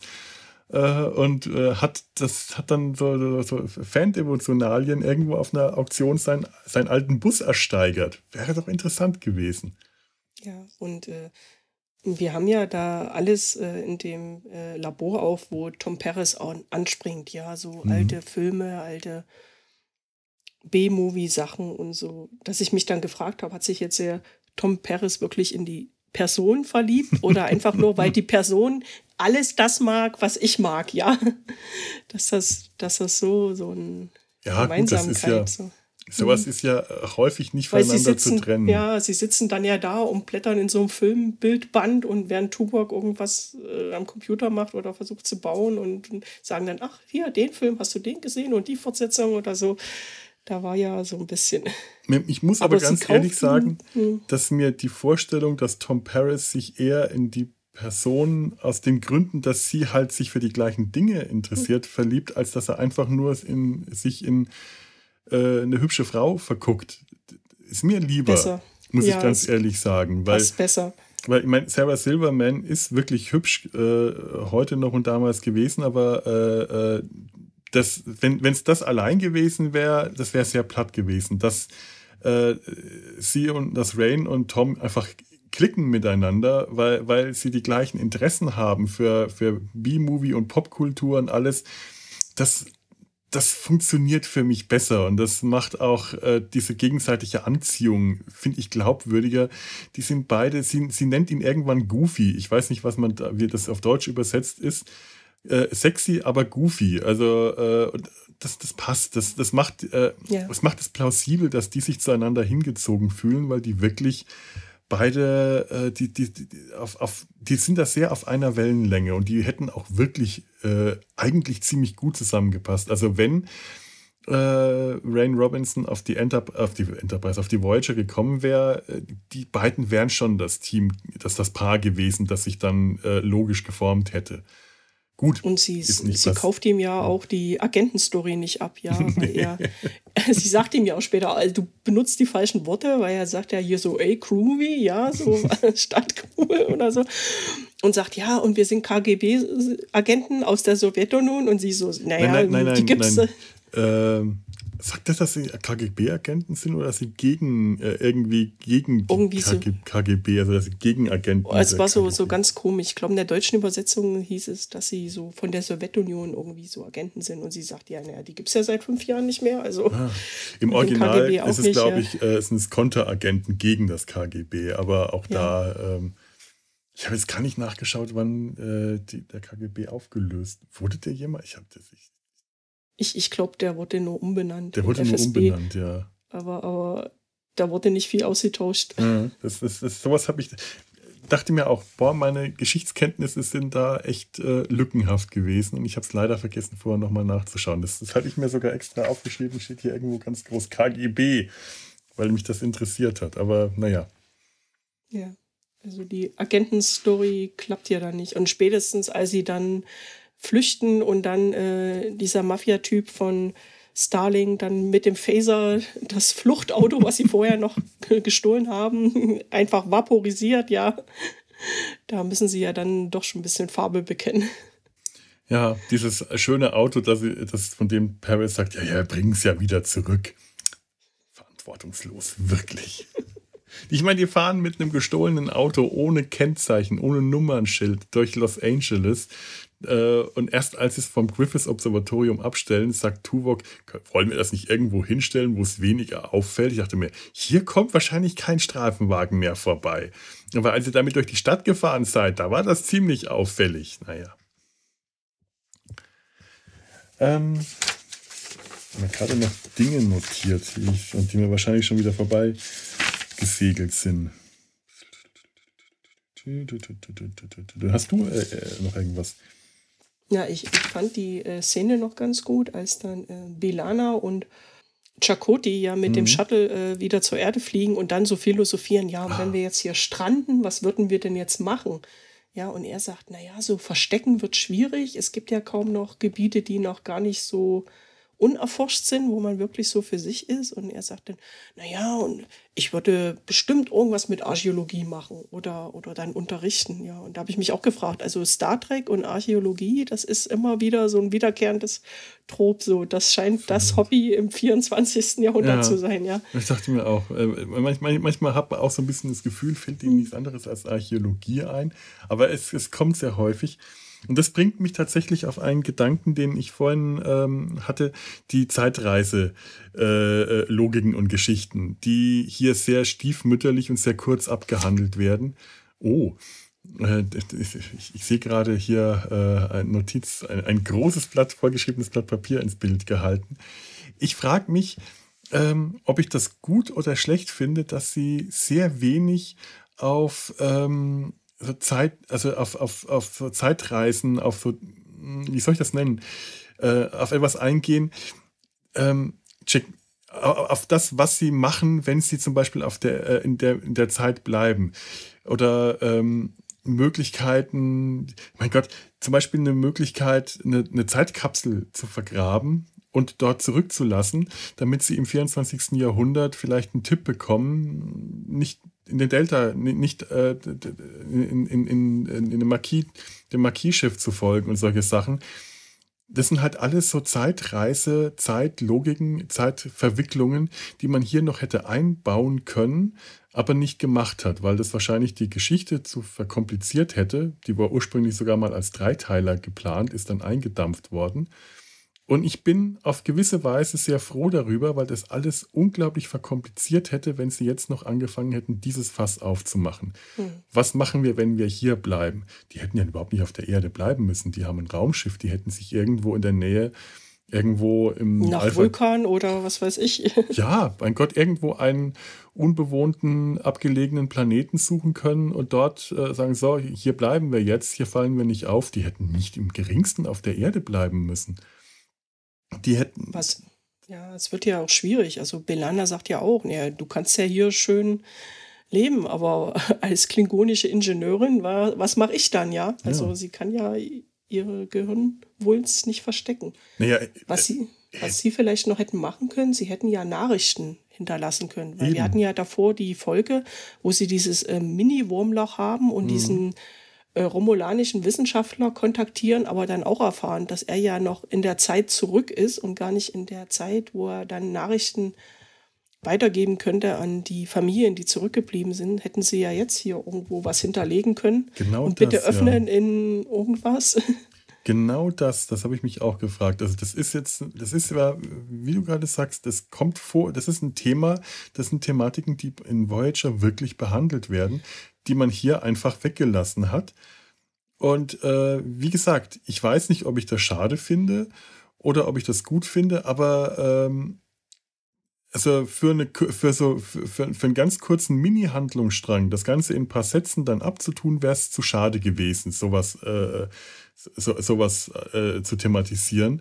Da ist es mir fast lieber, dass sie es einfach komplett weggelassen haben und mit so einem kurzen Gespräch, was machst du, wenn wir jetzt hier bleiben? Ich äh, ziehe mich dann auf eine einsame Insel. Oder, weißt du, ich meine, letzten Endes Belana, äh, selbst wenn sie den Doktor nicht wieder äh, hätten kriegen können, hätten sie trotzdem äh, Belana so viel äh, medizinisches Wissen hätten sie zeitlich gebracht, um Belana die Stirnwülste wegzuoperieren und den paar Aliens auf dem Schiff was, was Tuvok die Ohren zu operieren. Bei, äh, bei, bei, bei, bei, bei Nilix äh, hätte es ein bisschen aufwendiger werden können, aber die hätten sie alle trotzdem irgendwie so tarnen ja. können, dass die auf der Erde hätten bleiben können. Ähm, aber wie gesagt, wäre gar nicht notwendig gewesen. Ja, und da, das bringt mich dann, wenn ich mal zum Ende springe, mhm. äh, da ist ja dann ähm, die Frage auch, äh, ja, ich bringe euch jetzt zurück in eure Zeit, sagt der dann Braxton. Mhm. Und da fragt ja Janeway auch, äh, na, kannst du uns dann nicht wenigstens hier nahe der Erde lassen und nicht im Delta-Quadranten? Und da sagte ja, nein, das ist gegen Zeitreiseregularien, also Sternenflottenregularien mhm. wieder, die auch so oft bei vielen Sachen bei Voyager im Weg stehen, dass sie irgendwie schneller zurückkommen. Und da habe ich mich gefragt, na, vielleicht weiß er ja noch was, dass sie, dass es einen Sinn hat, dass sie im Delta-Quadranten sind, dass sie da da sein ja. müssen, was jetzt unsere Crew noch nicht, also abgesehen davon, dass die Serie dann zu Ende wäre, was ja schade für uns gewesen wäre, aber dass sie da halt wirklich noch bestimmte Sachen durchleben und erleben müssen, weil sonst die Zeitlinien zu sehr gestört würden oder irgendwelche anderen Multiversen aufgemacht und alles, dass das sozusagen sie da bleiben müssen. Dass er ja. Darauf sind sie ja gar nicht so. Also es wurde ja nur abgetan und gut, ja. Aus, aus der Sicht des 29. Jahrhunderts ist natürlich auch das 24. Jahrhundert Vergangenheit und Geschichte. Mhm. Und die Vergangenheit darf man nicht verändern. Genauso äh, wie man die Vergangenheit, die Zeit des 20. Jahrhunderts eigentlich nicht hätte verändern dürfen. Es aber tatsächlich gemacht hat, weil die Computerrevolution, die Computerentwicklung der Mikrocomputer tatsächlich, das sagen sie selber, das ist Teil der Geschichte und die ist jetzt äh, nur dadurch entstanden, dass dieses Zeitschiff äh, zurückgereist und ausgeschlachtet wurde. Und äh, aus dem gleichen Grund sagt er natürlich, ja, ich kann euch nicht äh, dahin zurückbringen, denn das würde die Vergangenheit, also zwar eure Gegenwart, aber meine Vergangenheit ändern. Das ist etwas, was in Zeitreisen ganz häufig total dumm behandelt wird, die, äh, die Zukunft ist nach Zeitreiselogik genauso Geschichte wie die Gegenwart oder die Vergangenheit. Immer aus der Sicht äh, einer noch weiteren Zukunft. Aus der Sicht des 40. Jahrhunderts ist auch alles, was im 29. Jahrhundert passiert, Vergangenheit und Geschichte und sollte ähm, aus Sicht des, der weiteren Zukunft nicht verändert werden. Und das ist eigentlich naheliegend, dass er hier mit, ich glaube, er nennt es die oberste temporale Direktive die. oder so, daherkommt und sagt, nee, tut mir leid, das geht nicht. Das ist aber auch genau der Punkt. Wahrscheinlich, deswegen wollte ich mir diese Folge nie anschauen, weil ich dachte mir, mein Gott, warum bringen sie die denn überhaupt zur Erde zurück und dann noch ins 20. Jahrhundert, wenn sie die doch am Ende doch wieder in den Delta-Quadranten zurückbringen? Das hat mich immer gestört. Das ist so eine Geschichte, die hätte ganz toll zur Next Generation gepasst. Die hätte man auch auf Deep Space Nine irgendwie bringen können. Die hätte bei Enterprise ganz toll funktioniert. Da gab es ja auch den temporalen Krieg und alles. Ja. Und nur bei Voyager hat mich das immer gestört, dass die für zwei Folgen auf die Erde zurückkehren, ähm, um dann aber wieder in den Delta-Quadranten zurückgeschickt zu werden. Das, das kam mir immer vor wie, ein, wie so ein Fremdkörper in, in, in dieser äh, großen Handlung. Aber so, so ein bisschen ähnliche Geschichte hatten wir schon mal bei äh, TAS. Mhm. Da gibt es ja Yesteryear, das Zeitportal. Äh, Mhm. Erste Staffel, zweite Folge, wo Spock mit diesem äh, Guardian-Tor. Ja. Also ich habe dann auch nochmal aufgeschrieben, welche Möglichkeiten es gibt, in der Zeit zu reisen. Also diese Guardian-Tore mhm. ist ja eine Möglichkeit, diese Zeitportal-Tore, wo er ja an die Vergangenheit reist, um sich selbst zu retten. Ja. Ja. Und wo sie aus dem Tor zurückkommen und da, ja. und da gibt es ja Spock nicht mehr und dann fällt ihnen ein, ah ja, ich muss ja in die Vergangenheit, um mich zu retten, damit es mich in der Zukunft überhaupt äh, gibt. Mhm. Vielleicht haben sie das auch aufgegriffen. Ist das noch ein Rückgriff auch auf darauf? Durchaus möglich. Ja, sie ja. mussten die Vergangenheit, um das dann wieder zu machen. Das, und sonst hat ja auch äh, ganz viel eigentlich an äh, Star Trek 4 erinnert, ja. Deshalb habe ich ja vor uns gesagt, Voyager, die Voyage Home. Ja. Weil da gab es ja auch äh, diese Romanze zwischen äh, Kirk und Dr. Gillian Taylor, die von Catherine Hicks gespielt wurde, mhm. wo ja auch erst überlegt wurde, sie mitzunehmen und dann doch nicht. Und das wurde ja jetzt hier gespiegelt mit, mit Tom. Moment, die und, haben sie äh, aber doch mitgenommen. Oder haben sie sie mitgenommen? Ich, ich bin mir schon. Ja, ja, doch, die haben sie mitgenommen, ziemlich sicher. Also sie haben sie da mitgenommen, aber Rain Robinson jetzt ja. nicht. Also ich glaube, daran sollte das ein bisschen andocken. Mhm. Daran. Ich weiß auch gar nicht, wie viele äh, äh, Zeitreisegeschichten, die äh, es in Star Trek gibt, in der die Zeitreise in die Gegenwart der Produktionszeit äh, stattfindet. Mir fällt da Tomorrow is Yesterday ein, dann ähm, Star Trek 4, dann jetzt hier Futures End. Ich glaube. The Strange New World war ja. Morgen und so morgen und morgen. Morgen, morgen so ein morgen. bisschen. Ähm, Aber sonst sind wir ja immer mehr so um die Nazi-Zeit. Ja. Ähm, ja. Carpenter Street, wenn ich mich richtig erinnere, ist auch eine äh, Enterprise-Folge. Ja. Wenn ich mich richtig erinnere, müsste da die Zeitreise auch ins äh, späte 20. oder frühe 21. Ich weiß gar nicht, wann, aus welcher Zeit, also äh, aus, in, in ungefähr die Zeit aus der Produktion äh, sein. Ich kann mich aber nicht mehr ganz genau daran erinnern. Und sonst glaube ich, gibt es nicht mehr so viele in der Machart. Oder? Ja, die, die anderen, die man jetzt so meistens kennt, also da geht es ja dann doch eher so in die 20er mhm. Jahre zurück oder das ist ja hier City at the Edge for Forever, mhm. wo sie ja Edith Kieler töten müssen, ja. weil sonst die Nazis an der Macht kommen. Oder bei Enterprise gibt es ja noch äh, auch so eine, bei Sturmfront 1 und 2, mhm. wo so dann so die Nazis auch die Macht übernommen haben ja, in Amerika, ja, wo sich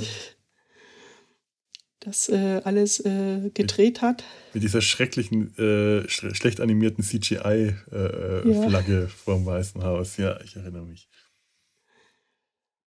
Ja, man hat äh, ähm, bei, bei TOS ja auch gerne äh, und, und, nicht nur bei TOS, man hat gerne auf. Ähm, ja, Gary Seven, da weiß ich nicht so richtig, wann, wann stimmt, das spielen sollte. Äh, Assignment, Assignment Earth. Earth, ja. Das müsste aber auch ungefähr zu der Zeit gespielt haben. Auch bei äh, TOS war das eine TOS-Episode, ja. Ja.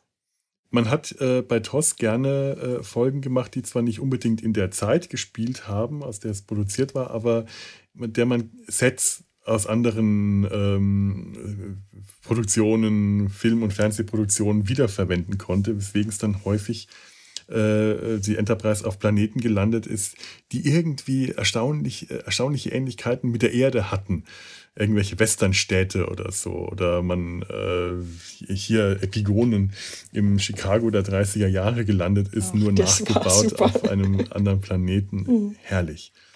Ja, oder neulich hatten wir ja hier Hotel Royal im Podcast. Das ist mit ziemlicher Sicherheit auch ein Set gewesen, dieses Casino, dieses Hotel, das es irgendwo da äh, schon gab, dass man ganz einfach billig wiederverwenden konnte, ohne dass man da großartig neue Kulissen bauen musste dafür. Ja, und äh, dann habe ich ja mal ein bisschen überlegt, wie, wie kann man in die Zeit zurückreisen? Und diese Zeitschiffe äh, oder das äh, das ist ja nun auch äh, ein Thema, was ähm, bei Voyager ja nochmal kommt. Also es gibt ja dieses Zeitwaffenschiff von Anorax, mhm. äh, auch in der Doppelfolge Year of Hell, mhm. wo sie ja auch dann immer wieder in der Zeit reisen. Aber ganz viel wurde das ja dann auch äh, benutzt in, in Enterprise. Da gibt es ja auch diese Zeitschriffe, wo dann dieser Daniel, dieser ja. Agent ist, der auf der Enterprise ist und dann dieser temporale Kalte Krieg, wo dann Archer hin und her reisen muss. Da gibt es ganz viel. Und dann haben wir ja diese Tore, die ja zum einen von den Guardians sind, mhm. aber auch von irgendwelchen anderen Planeten. Da hatte ich jetzt auch nochmal geguckt. Äh, Portal in die Vergangenheit, All Our Yesterdays, wo äh, Spock, McCoy und äh, Kirk auch durch so ein Portal gehen und dann oh, die ja, Vergangenheit ja, des Planetens reisen, weil die Bevölkerung sich in die Vergangenheit evakuiert hat, weil da eine Supernova war. Und, und Spock und McCoy landen irgendwo in der Eiszeit. Ja, ja, ja und, und äh, Kirk in so ein na, drei Musketiere-Szenario. Ja, ja, ja, ja, ich erinnere also, mich wieder. Oh, großartige Folge. Also großartig, äh, möglicherweise in Anführungszeichen. Ich weiß nicht, wie gut ich mich daran erinnere, aber hm, da, da gab es auch eine schöne Fortsetzung in Romanform in der äh, Spock in dieser Eiszeit mit der Frau, auf die sie da treffen, einen Sohn zeugt und den später dann aus dieser Zeit rettet und dann äh, wiederholt, allerdings dann schon, äh, als der Sohn dann schon erwachsen ist. Der Sohn der Vergangenheit. Hatte ich vor ein paar Jahren mal mir das Buch besorgt und gelesen. Das war unterhaltsam. Gar nicht ja. schlecht für einen Star Trek-Roman. Ja, und dann haben wir ja manchmal noch irgendwelche Fehlfunktion von Transportern oder mhm. vom Schiff. Also so kommen ja auch bei DS9 unsere, unsere Crew durch eine Fehlfunktion vom Transporter auch, äh, glaube ich, nach Los Angeles zu den Bell Riots, die uns mhm. vielleicht dieses Jahr noch bevorstehen. Oh ja, ja, ja, ja. ja mal abwarten, was passieren kann. Mal abwarten. Ja, was sie auch hier gar nicht thematisiert haben, weil äh, laut äh, Space Seed und Son of Khan wären wir jetzt ja gerade mitten in den eugenischen Kriegen, mhm. so 92, 96. Das Thema hätten wir größer angesprochen, mhm. wenn wir besprochen ja. hätten. Und da wird es tatsächlich, da äh, wird, ich, ich, ich, ich will jetzt nicht äh, spoilern, mhm. weil wir über die Folge gerade nicht reden, aber da ist das dann nochmal Thema und da wird auch auf genau dieses Problem ähm, eingegangen, diese, ähm, ja, dieses Zeitproblem, dass eigentlich die eugenischen Kriege ähm, ja tatsächlich äh, jetzt hier 1996 schon stattfinden müssten oder stattgefunden hätten, ja. wo man irgendwie nichts davon mitbekommen hat. Ja, aber andererseits, na gut, vielleicht waren die auch einfach nicht äh, so weltweit spürbar, sondern woanders. Das klingt jetzt da so blöd, da aber. Gibt es ja so verschiedene Theorien, mhm. dass eigentlich nur die Augments sich miteinander bekriegt haben und ja. wir als Normalos es gar nicht mitbekommen haben in dem Sinne. Eben, da gibt es wirklich viele Möglichkeiten. Und selbst letzten Endes, schau mal, überall auf der Welt äh, ist nach wie vor immer noch Krieg. Aber wenn wir es die koch, Es kocht ja überall, es ja. Es kocht also. überall. Aber wenn ich die Nachrichten nicht einschalte, kriege ich nichts davon mit.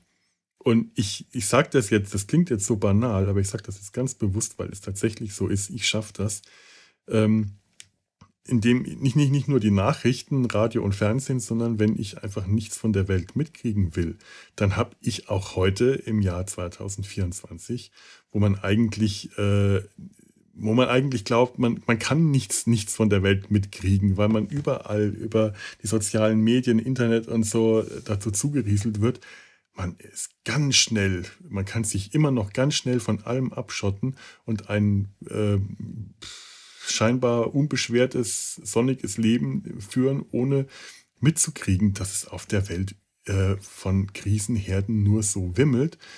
Ähm, also am Strand von Venice Beach hat man davon möglicherweise einfach nichts gespürt. Warum ja. auch? Ne? Also ganz, ganz platt gesagt, die hätten ohne weiteres 1996 stattfinden können, die eugenischen Kriege. Nur halt auf einer anderen Ecke der Welt. Und nicht gerade in LA.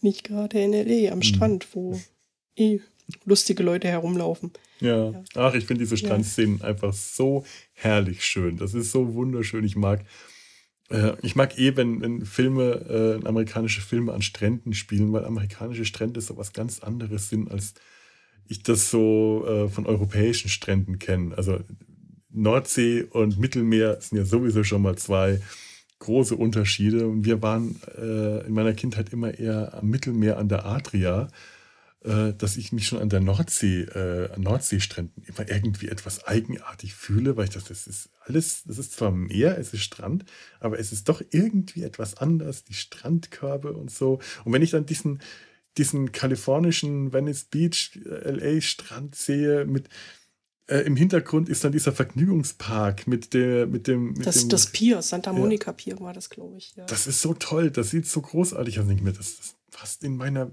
aus mein, in meinem Strandbild gehört das gar nicht zusammen, aber in einem amerikanischen Strand im Fernsehen ist das einfach, das, das gehört dazu. Das ist, da ist der Strand eher ein Vergnügungspark mit, mit Meer und Wasser dran. Allein wenn Tuvok und Tom unter diesen, äh, diesen Steg entlang gehen, äh, das, das, da kommen so viele Bilder für mich hoch, die ich alle aus amerikanischen Filmen kenne, weil diese, diese, ähm, dies, diese Brücken da. Diese hm. Brücken, diese Stege, diese massiven Pfeiler, unter denen die da entlang gehen, die hat man aus so vielen Filmen gesehen. Die kenne ich zum Beispiel gerade aktuell sehr aus äh, Bob's Burgers, weil das auch, diese Zeichentrickserie auch in so einer kleinen äh, Hafenstadt mit Strand spielt und da ganz viel Handlung unter diesen äh, äh, unter diesen Stegen stattfindet. Oder ein Film, den ich neulich gesehen habe, ich, ich, ich, ich habe ihn zu Ende angeschaut, weil ich nicht wegschauen konnte. Nachdem mir eigentlich ist mir das viel zu peinlich. Du kennst ja, äh, kennst du noch von mit Chevy Chase Fletch der Troublemaker? Hast du nichts also verpasst? Also Chevy Chase. Chevy Chase kennst du, aber Fletch, ja. das ist auch so ein äh, Film aus den 80ern und der schreit 80er aus allen Poren und Knopflöchern und der spielt zum Teil auch äh, am Strand und es ist ebenfalls LA in der äh, Fletch, ein seines Zeichens äh, Sensationsreporter, ähm, sich als Drogensüchtiger äh, herumtreibt, undercover, um dort die Drogenszene auszukundschaften. Und da spielen dann auch sehr viele Szenen genau unter diesen oder ähnlichen Stegen und Pfeilern. Äh, und, äh, aber allein dieser Film ist so schrecklich idiotisch. Das ist so furchtbarer 80er Jahre Chevy Chase Humor mit 80er Jahre Musik. Und ich dachte mir, gut, dass es wenigstens ins Jahr 1996 verschlagen hat und nicht ins Jahr 1986. Da wäre das mit den Schulterpolstern und allem nochmal viel schlimmer gewesen. Da hätte es auch mehr, mehr Punks gegeben, ja. Ja, allerdings, ja. ja. Aber, Aber stell dir vor, die hätten voll. die dann alle erstmal wieder so ausstatten müssen. So haben sie einfach nur Leute vom, wahrscheinlich einfach nur Statisten vom Strand äh, ja. geholt und da rumlaufen lassen. Und in, ich denke mal, in Los Angeles hast du ja sowieso Leute, die da hingehen und auf ihren Durchbruch auf, äh, auf Schauspieler warten und die dann gesagt haben, oh ja, lieben gern bin ich jetzt hier Statist bei euch. Ja, dann Natürlich. Habe ich, da, ja. Da hast du äh, das Set aufgemacht und gesagt, so, jetzt schauen wir mal in die Menge. Wer will heute Statist sein? Du, du, du, du, du, du, du. Mitkommen. Mitkommen. Da ja. brauchst du nicht mal ein Casting machen. Für, für, für Statistenrollen äh, in, in, in LA brauchte man kein Casting machen. Da hat man einfach die Leute aus der Menge gegriffen, die sich sowieso da angefunden haben. Die Schaulustigen. Ja, eine sehr wichtige Folge ist es ja für unseren Doktor, ja. Mhm. Weil er, oh ja. er bekommt ja jetzt das Device, den mobilen Transmitter durch Starling, der ihn ja überhaupt jetzt erstmal ermöglicht, die Krankenstation und das Holodeck zu verlassen. Ganz wichtig, dann, ganz wichtig. Dass er ja. als Außenteammitglied äh, mit sein kann, dass er auf die Brücke gehen kann. Und ich finde, das greifen sie auch sehr gut auf, weil wir haben ja dann am Ende, das Schiff ist ja immer noch beschädigt und sie wollen ja Starling abschießen, aber sie können die Torpedos nicht von der Brücke bedienen. Deshalb geht ja Janeway zur Torpedorampe, sage ich es jetzt mal, mhm. und will es da per Hand machen. Und sie sagen ja dann, als der Doktor kommt, ah, gut, dass Sie da sind, gehen Sie mal zu Janeway. Ich glaube, die wird sich gleich verletzen. Und er fragt ja da, wie komme ich da hin? Ja, weil er ist ja nie irgendwie im Schiff unterwegs gewesen. Also das war für mich schon sehr plausibel, dass er das Schiff nicht kennt, die Wege nicht kennt. Ja, weil wenn, dann wurde ja nur mal kurz ja, stimmt. Ich meine, man hätte jetzt äh, argumentieren können, gut, die Datenbanken hätte man ihm aber irgendwie schon mal den äh, Grundriss des Schiffs einspeichern können. Aber es stimmt, wozu? Wozu? Es, es war kein... ja nie, er war ja nur auf der Krankenstation ja. und sollte ja nur dort sein. Also musste irgendjemand den Holodoc dahin führen. Sehr schön, ja. Robert Picardo war übrigens gar nicht begeistert ursprünglich von der Idee gewesen mit dem äh, äh Holo-Emitter der wollte das ursprünglich gar nicht, weil der äh, gemeint hatte, das würde seiner Figur äh, die gewissermaßen die Daseinsberechtigung nehmen. Das war das, was seine Figur besonders gemacht hat, war, äh, dass er ähm, eingeschränkt war und dass, dass er äh, auf die, die, äh, auf, auf, auf das Holodeck und die Krankenstation eingeschränkt war. Und er hat gemeint, damit würde man seine Figur zu beliebig machen, wenn er eigentlich genau das kann, was alle anderen auch können. Und äh, der Doktor ist ja eigentlich später noch eine der wirklich interessantesten Figuren geworden. Den hat man ja nicht an der Stelle dann aufgehört, sich entwickeln zu lassen.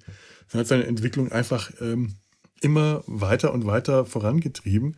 Da war dann auch Robert Picardo später äh, äh, hat dann gesagt, sehr gut, dass es, dass es gemacht wurde. Hat dann eingesehen, dass es doch eine äh, gute Idee war, dem, dem Doktor Bewegungsfreiheit zu geben, aber am Anfang wollte der es überhaupt nicht. Also ich finde es ja ganz wichtig, weil wir sehen mhm. ja diese ganze Personentwicklung und auch diese, äh, was sie ja auch als, als Fass in äh, Voyager aufgemacht haben, dass ja holographische Personen ja auch äh, Persönlichkeitsrechte besitzen mhm. müssen. Das kommt ja dann das hatten wir ja bei TNG so ein bisschen vernachlässigt, indem sie ja Moriarty einfach in eine Kiste gesperrt mhm. haben und dann wieder vergessen, was sich ja dann nochmal gerecht hat.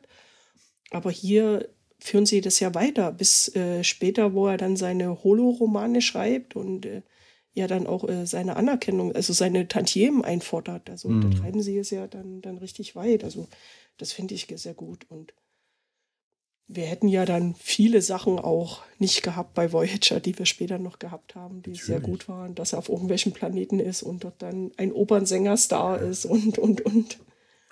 Oder ähm, durch den, ich, ich glaube, durch den Holotransmitter kann, wie war denn das? Kann, hat er, kann er in die Borg, konnte er in die Borg-Implantate von Seven äh, eingespeist werden und hat ihre versöhnt oder was umgekehrt? Oh, ich weiß es nicht mehr genau. Ich, ich, ich komme jetzt gerade durcheinander. Es gibt eine Folge, in der sich äh, der Doktor und Seven äh, den Körper teilen. Aber ich weiß jetzt nicht, ob es der Körper des Doktors war, weil das ein, weil die auf einem Schiff oder in einer äh, äh, Gesellschaft landen. Ich glaube, ich glaube, der, der, Dok der Doktor war in Seven. Mhm. Also, es, war, es war entweder so, dass äh, äh, Hologramme ähm, nicht gut, äh, äh, nicht gelitten waren in dieser Gesellschaft, oder es hätte sein können, dass es Borg waren, wegen denen sich Seven verstecken musste. Aber ich, ich, ich glaube ja, es war der Doktor, der sich in Seven äh, versteckt hat und dann ausgekostet hat, dass er jetzt endlich mal einen richtigen Körper hat und Nahrung schmecken kann und alles. Interessant ist ja, dass, äh, dass der Doktor hier Schmerzrezeptoren bekommt, dass er Schmerz empfinden kann. Und dann denke ich mir, mein Gott, da hätte man jetzt doch auch ein bisschen drauf aufbauen können, ein bisschen dran rumfummeln, dass der dann auch äh, Nahrung schmecken kann oder so. Das, wahrscheinlich ja, hat er. Ja, hm? Er ist ja so auch immer so, so as, äh, sympathisch seinem Patienten gegenüber. Er ist ja, ja, immer so einer, der behandelt hier so, zack, und jetzt hab dich nicht so und jetzt wein nicht so und der nächste bitte und stört nicht meine Zeit. Und da ist er ja das erste Mal, dass er ja wirklich so Schmerz äh, fühlen kann, also was ja sehr wichtig ist, finde ich. Mhm. Ja, ich weiß gar nicht, ob sie da, äh, wie viel daraus gemacht wurde, ob der Doktor äh, tatsächlich mehr Empathie mit seinen Patienten später empfindet, ob sie das dann weiter aufgegriffen haben, weil ich ähm, habe das äh, einfach nicht mehr auf dem Plan, weil ich die Serie ähm, zu bruchstückhaft gesehen habe, zu durcheinander und nicht, wie ich das bei den anderen Serien damals gemacht habe, die an einem Rutsch durchgeschaut habe und mich dann eher noch an solche Entwicklungen erinnern kann. Ich wusste zum Beispiel auch tatsächlich nicht mehr, dass äh, der Doktor seinen Emitter in dieser Folge bekommt, obwohl ich es garantiert irgendwo mal gelesen habe. Aber ähm, das, daher weiß ich jetzt auch nicht, ähm, hat, hat diese Erfahrung, wie sich Schmerz anfühlt, beim Doktor irgendwas hinterlassen oder hat er lieber ganz schnell diese Schmerzrezeptoren wieder abgestellt, weil er das zu unangenehm fand? Ich glaube, sie greifen das äh, gar nicht weiter auf. Mhm so wie ich das verstanden habe, geht, ging das auch nur da lokal in dem Büro von Starling, weil er da irgend so ein Device hatte, um ah. Hologramme ah. zu, zu foltern. Also was ein, ja. ist ja auch eine komische Technologie, die man im 29. Jahrhundert entwickelt. Eine Technologie, um, um Hologramme zu foltern. Also ist das ein Hinweis, dass es da schon mehr holographische Personen gibt oder nicht? Oder also da ist was schon... dran. Das ist tatsächlich eigenartig. Ja. Hm. Aber der Doktor ist ja richtig gut drauf. Also er ist ja auch hier der, der Held der Stunde, wie er dann äh, Belana und Chakoti befreit. Äh, weil er ja einfach die Kugeln durch ihn durchgehen, wenn er beschossen wird und da so richtig in Superheldenmanier da so die Treppe herunterkommt. Und allein er lässt sich ja dann auch ein bisschen feiern, ja. ja. Allein wie er da oben auf der, äh, auf der Treppe steht und unten in dem Keller sind diese zwei Rednecks, die auf ihn schießen. Und ich dachte mir wirklich, wie Superman. Der steht ja. einfach mitten im Kugelhagel. Es hätte noch gefehlt, dass er sich so in die Brust wirft und so. Das ist tatsächlich der, der Superheld, der ja auch immer gerne, gerne sein will. Wir hatten ja auch mal äh, diese eine Folge besprochen, in der der Doktor sich so seinen Fantasien und Tagträumen hingibt und dann auch in so einer Helden, äh, Heldenrolle sich da sieht. Das scheint ihm zu gefallen. Und ich finde es ja auch gut, dann bei dem Umtrunk am, am Ende, wo sie dann so ein bisschen feiern, dass sie wieder zurück sind, äh, die Zerstörung des Sol-Systems abgewendet haben und der Doktor jetzt mehr Freiheit hat. Was er dann ja gleich beim, beim Captain einfordert, naja, jetzt, jetzt bin ich, jetzt brauche ich ein Quartier, ja. Ich brauche jetzt hier Platz für mich und dass ich mich ausleben kann. Ja, ein eigenes Quartier wäre ganz nett.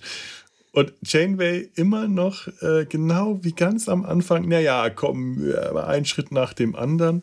Also äh, man merkt es bei Janeway immer wieder, ja, die Sache mit dem Holog Hologramm, das ist so, das stößt bei ihr immer noch so ein bisschen, immer wieder mal auf Widerstand, diesem holographischen, dieser holographischen Person doch mehr Persönlichkeitsrechte zugestehen, als es unbedingt notwendig ist. Egal, wie, äh, wie sich das auch entwickelt. An irgendeinem Punkt merkt man bei Janeway immer wieder, ah nee, komm, also lass mal gut sein. Du, du bist nur ein Hologramm. Das sind nur so kleine Momente wie eben der hier, äh, wo man merkt, da ist noch ein bisschen Weg zurückzulegen und ist ja auch gut so. Sonst ja. wäre ja Entwicklung gar nicht möglich. Ja, und das ist ja immer nur, äh, Kess ist ja so sein Fürsprecher immer wieder. Mhm. Ja, und sie ist ja auch hier. Also er sagt, naja, ich bräuchte jetzt mal ein bisschen mehr Freizeit, dass ich überhaupt mal entdecken kann, was es bedeutet, eine Person zu sein, die sich bewegen kann. Äh, kannst du einen Teil meiner Aufgaben übernehmen? Und sie sagte dann, ja, klar, kein Problem. Also sie ist ja hier wieder jemanden, die ihn unterstützt in seiner Entwicklung. Ja, Kess, Kess ist auch schade, dass die später gegangen ist. Die habe ich dann doch, ähm, auch wenn ich die am Anfang gar nicht so spannend fand, und später sehr vermisst. Ist einfach eine schöne, äh, einfach eine, eine, gute Figur, eine, eine äh, gute Schauspielerin, einfach ein schöner Charakter. Naja. Ja, ja gut, Cass und Nilix haben hier nicht so viel äh, zu tun bekommen, Nein. aber sie hatten trotzdem ein paar schöne kleine Momente, als sie da ferngesehen haben und irgendwann auch dann festgestellt haben, dass die Voyager entdeckt wurde.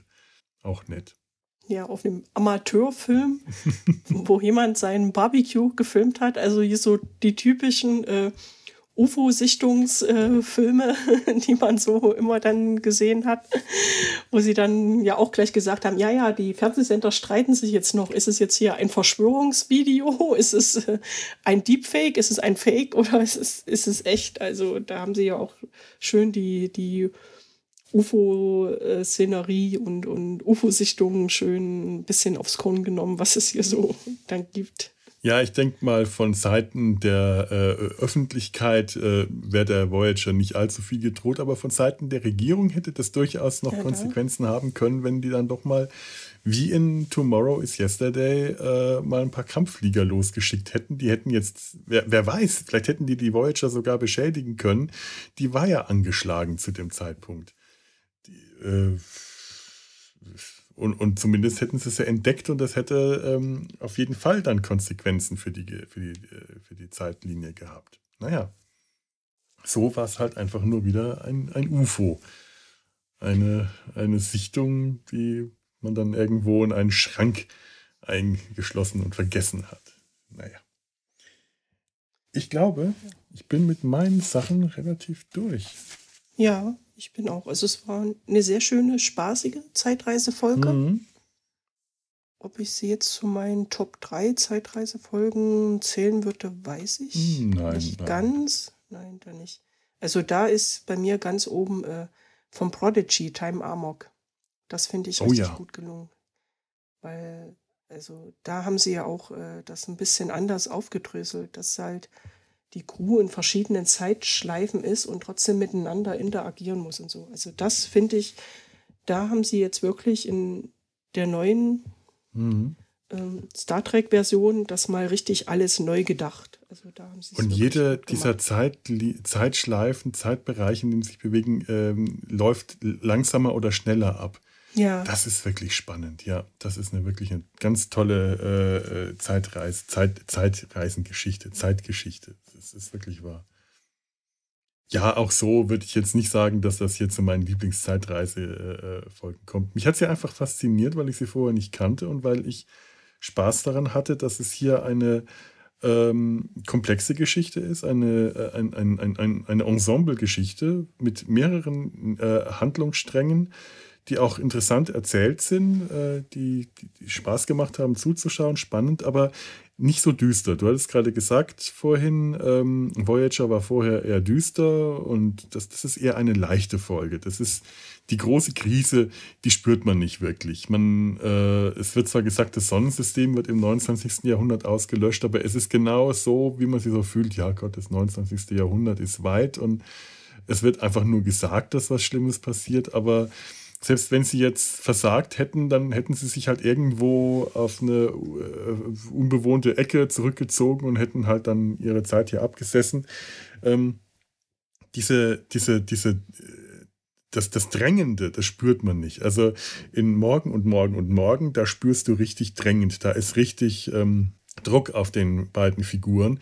Das sind äh, Laan und Kirk unterwegs, um ihre ihre Zeit zu retten, die aus ihrer Zeit, aus ihren, ähm, ich, will, ich will nicht spoilern, ich sage nur, die kommen aus zwei verschiedenen Zeitlinien und müssen äh, darum kämpfen, dass ihre Zukunft stattfinden kann. Und da ist richtig Druck, da ist wirklich, äh, da, da merkt man, die Krise, da merkt man das Drama, da merkt man das Dilemma, da spürt man das auch richtig und das spürst du hier eigentlich nicht. Es ist, äh, es ist ein Abenteuer, es ist ein Ausflug, ein Ausflug ins Jahr 1996, der deswegen mir aber auch Spaß gemacht hat, weil es es ist nur eine schöne Star Trek-Folge, so wie ich Star Trek äh, auch, auch einfach mal gerne mag. Ein bisschen Eskapismus, ein bisschen Wohlfühl-Fernsehen.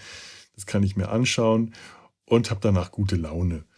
Ähm, das klingt nach relativ wenig, finde ich aber immer wieder wichtig, dass es sowas im Fernsehen für mich auch noch gibt, dass ich mir Sachen anschauen kann, nach denen ich nicht bedrückt aus, aus hm. sowas rausgehe. Bedrückter bin, als ich es vorher war. Und genau. sie haben ja auch äh, einen guten Antagonisten, mhm.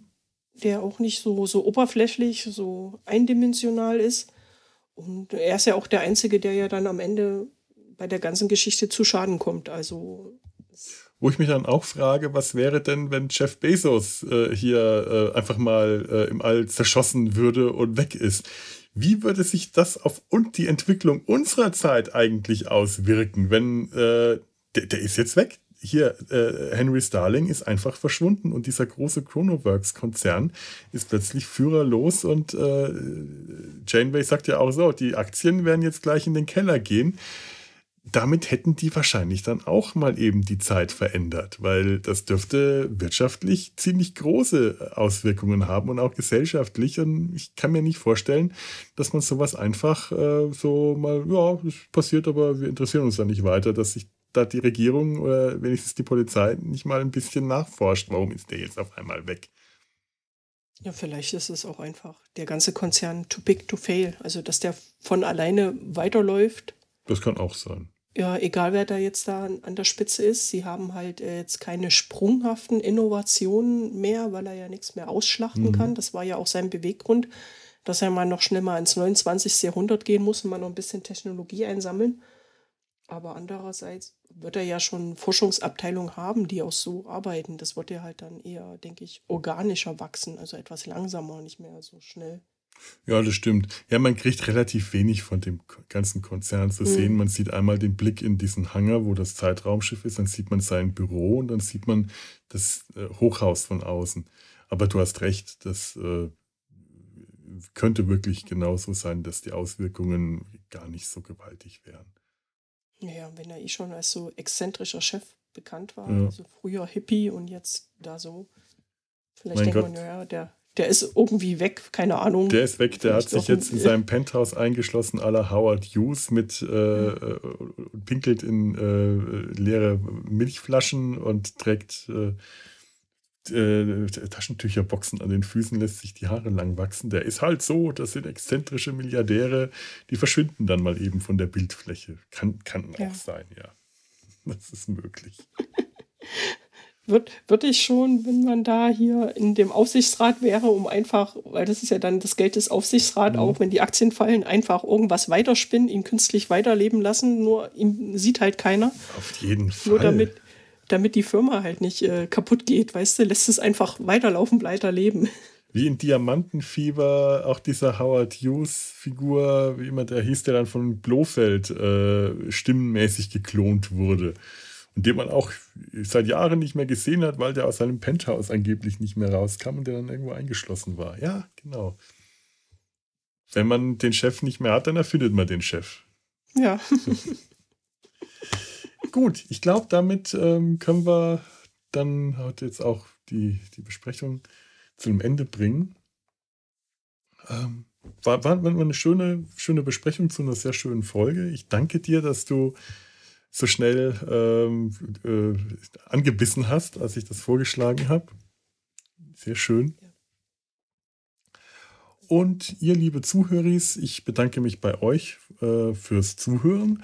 Wenn ihr uns Kommentare hinterlassen wollt, dann könnt ihr das hier bei Data Sein Hals auf der Seite www.data-sein-hals.de machen oder auf Twix oder auf Facebook, wo immer es uns noch zu finden gibt oder eine E-Mail schreiben an kontakt.data-sein-hals.de oder eine Postkarte.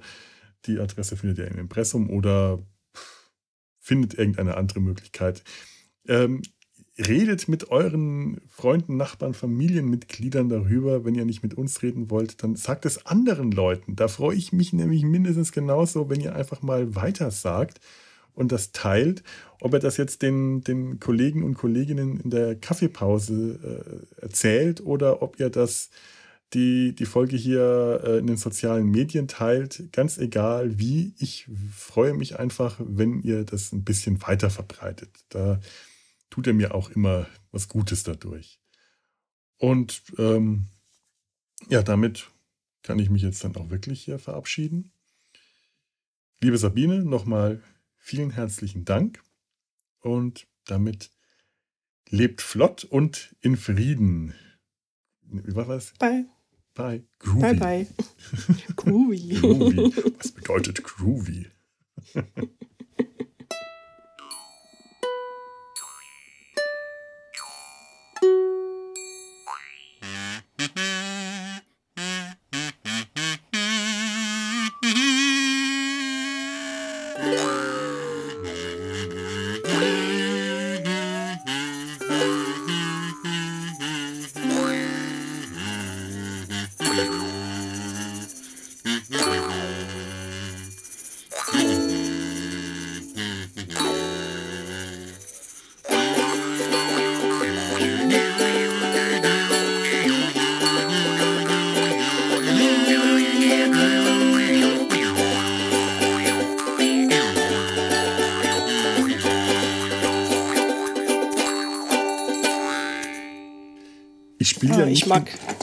mag die Voyager-Musik. Ja. Ich mag auch den Voyager-Vorspann. Ich finde den toll, wie sie da durch den Kometenschweif fliegen und alles. Immer wieder, immer wieder wunderschön. Das, das ist schon einer der schönsten. Ich suche gerade nach was.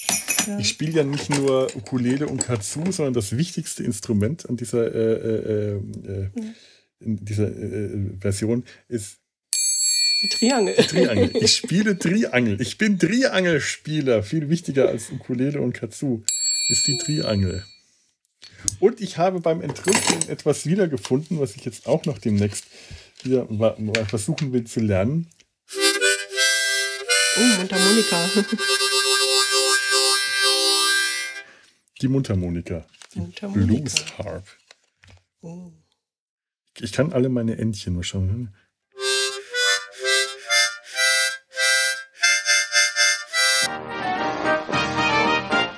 Eine Produktion des Podcast Imperiums.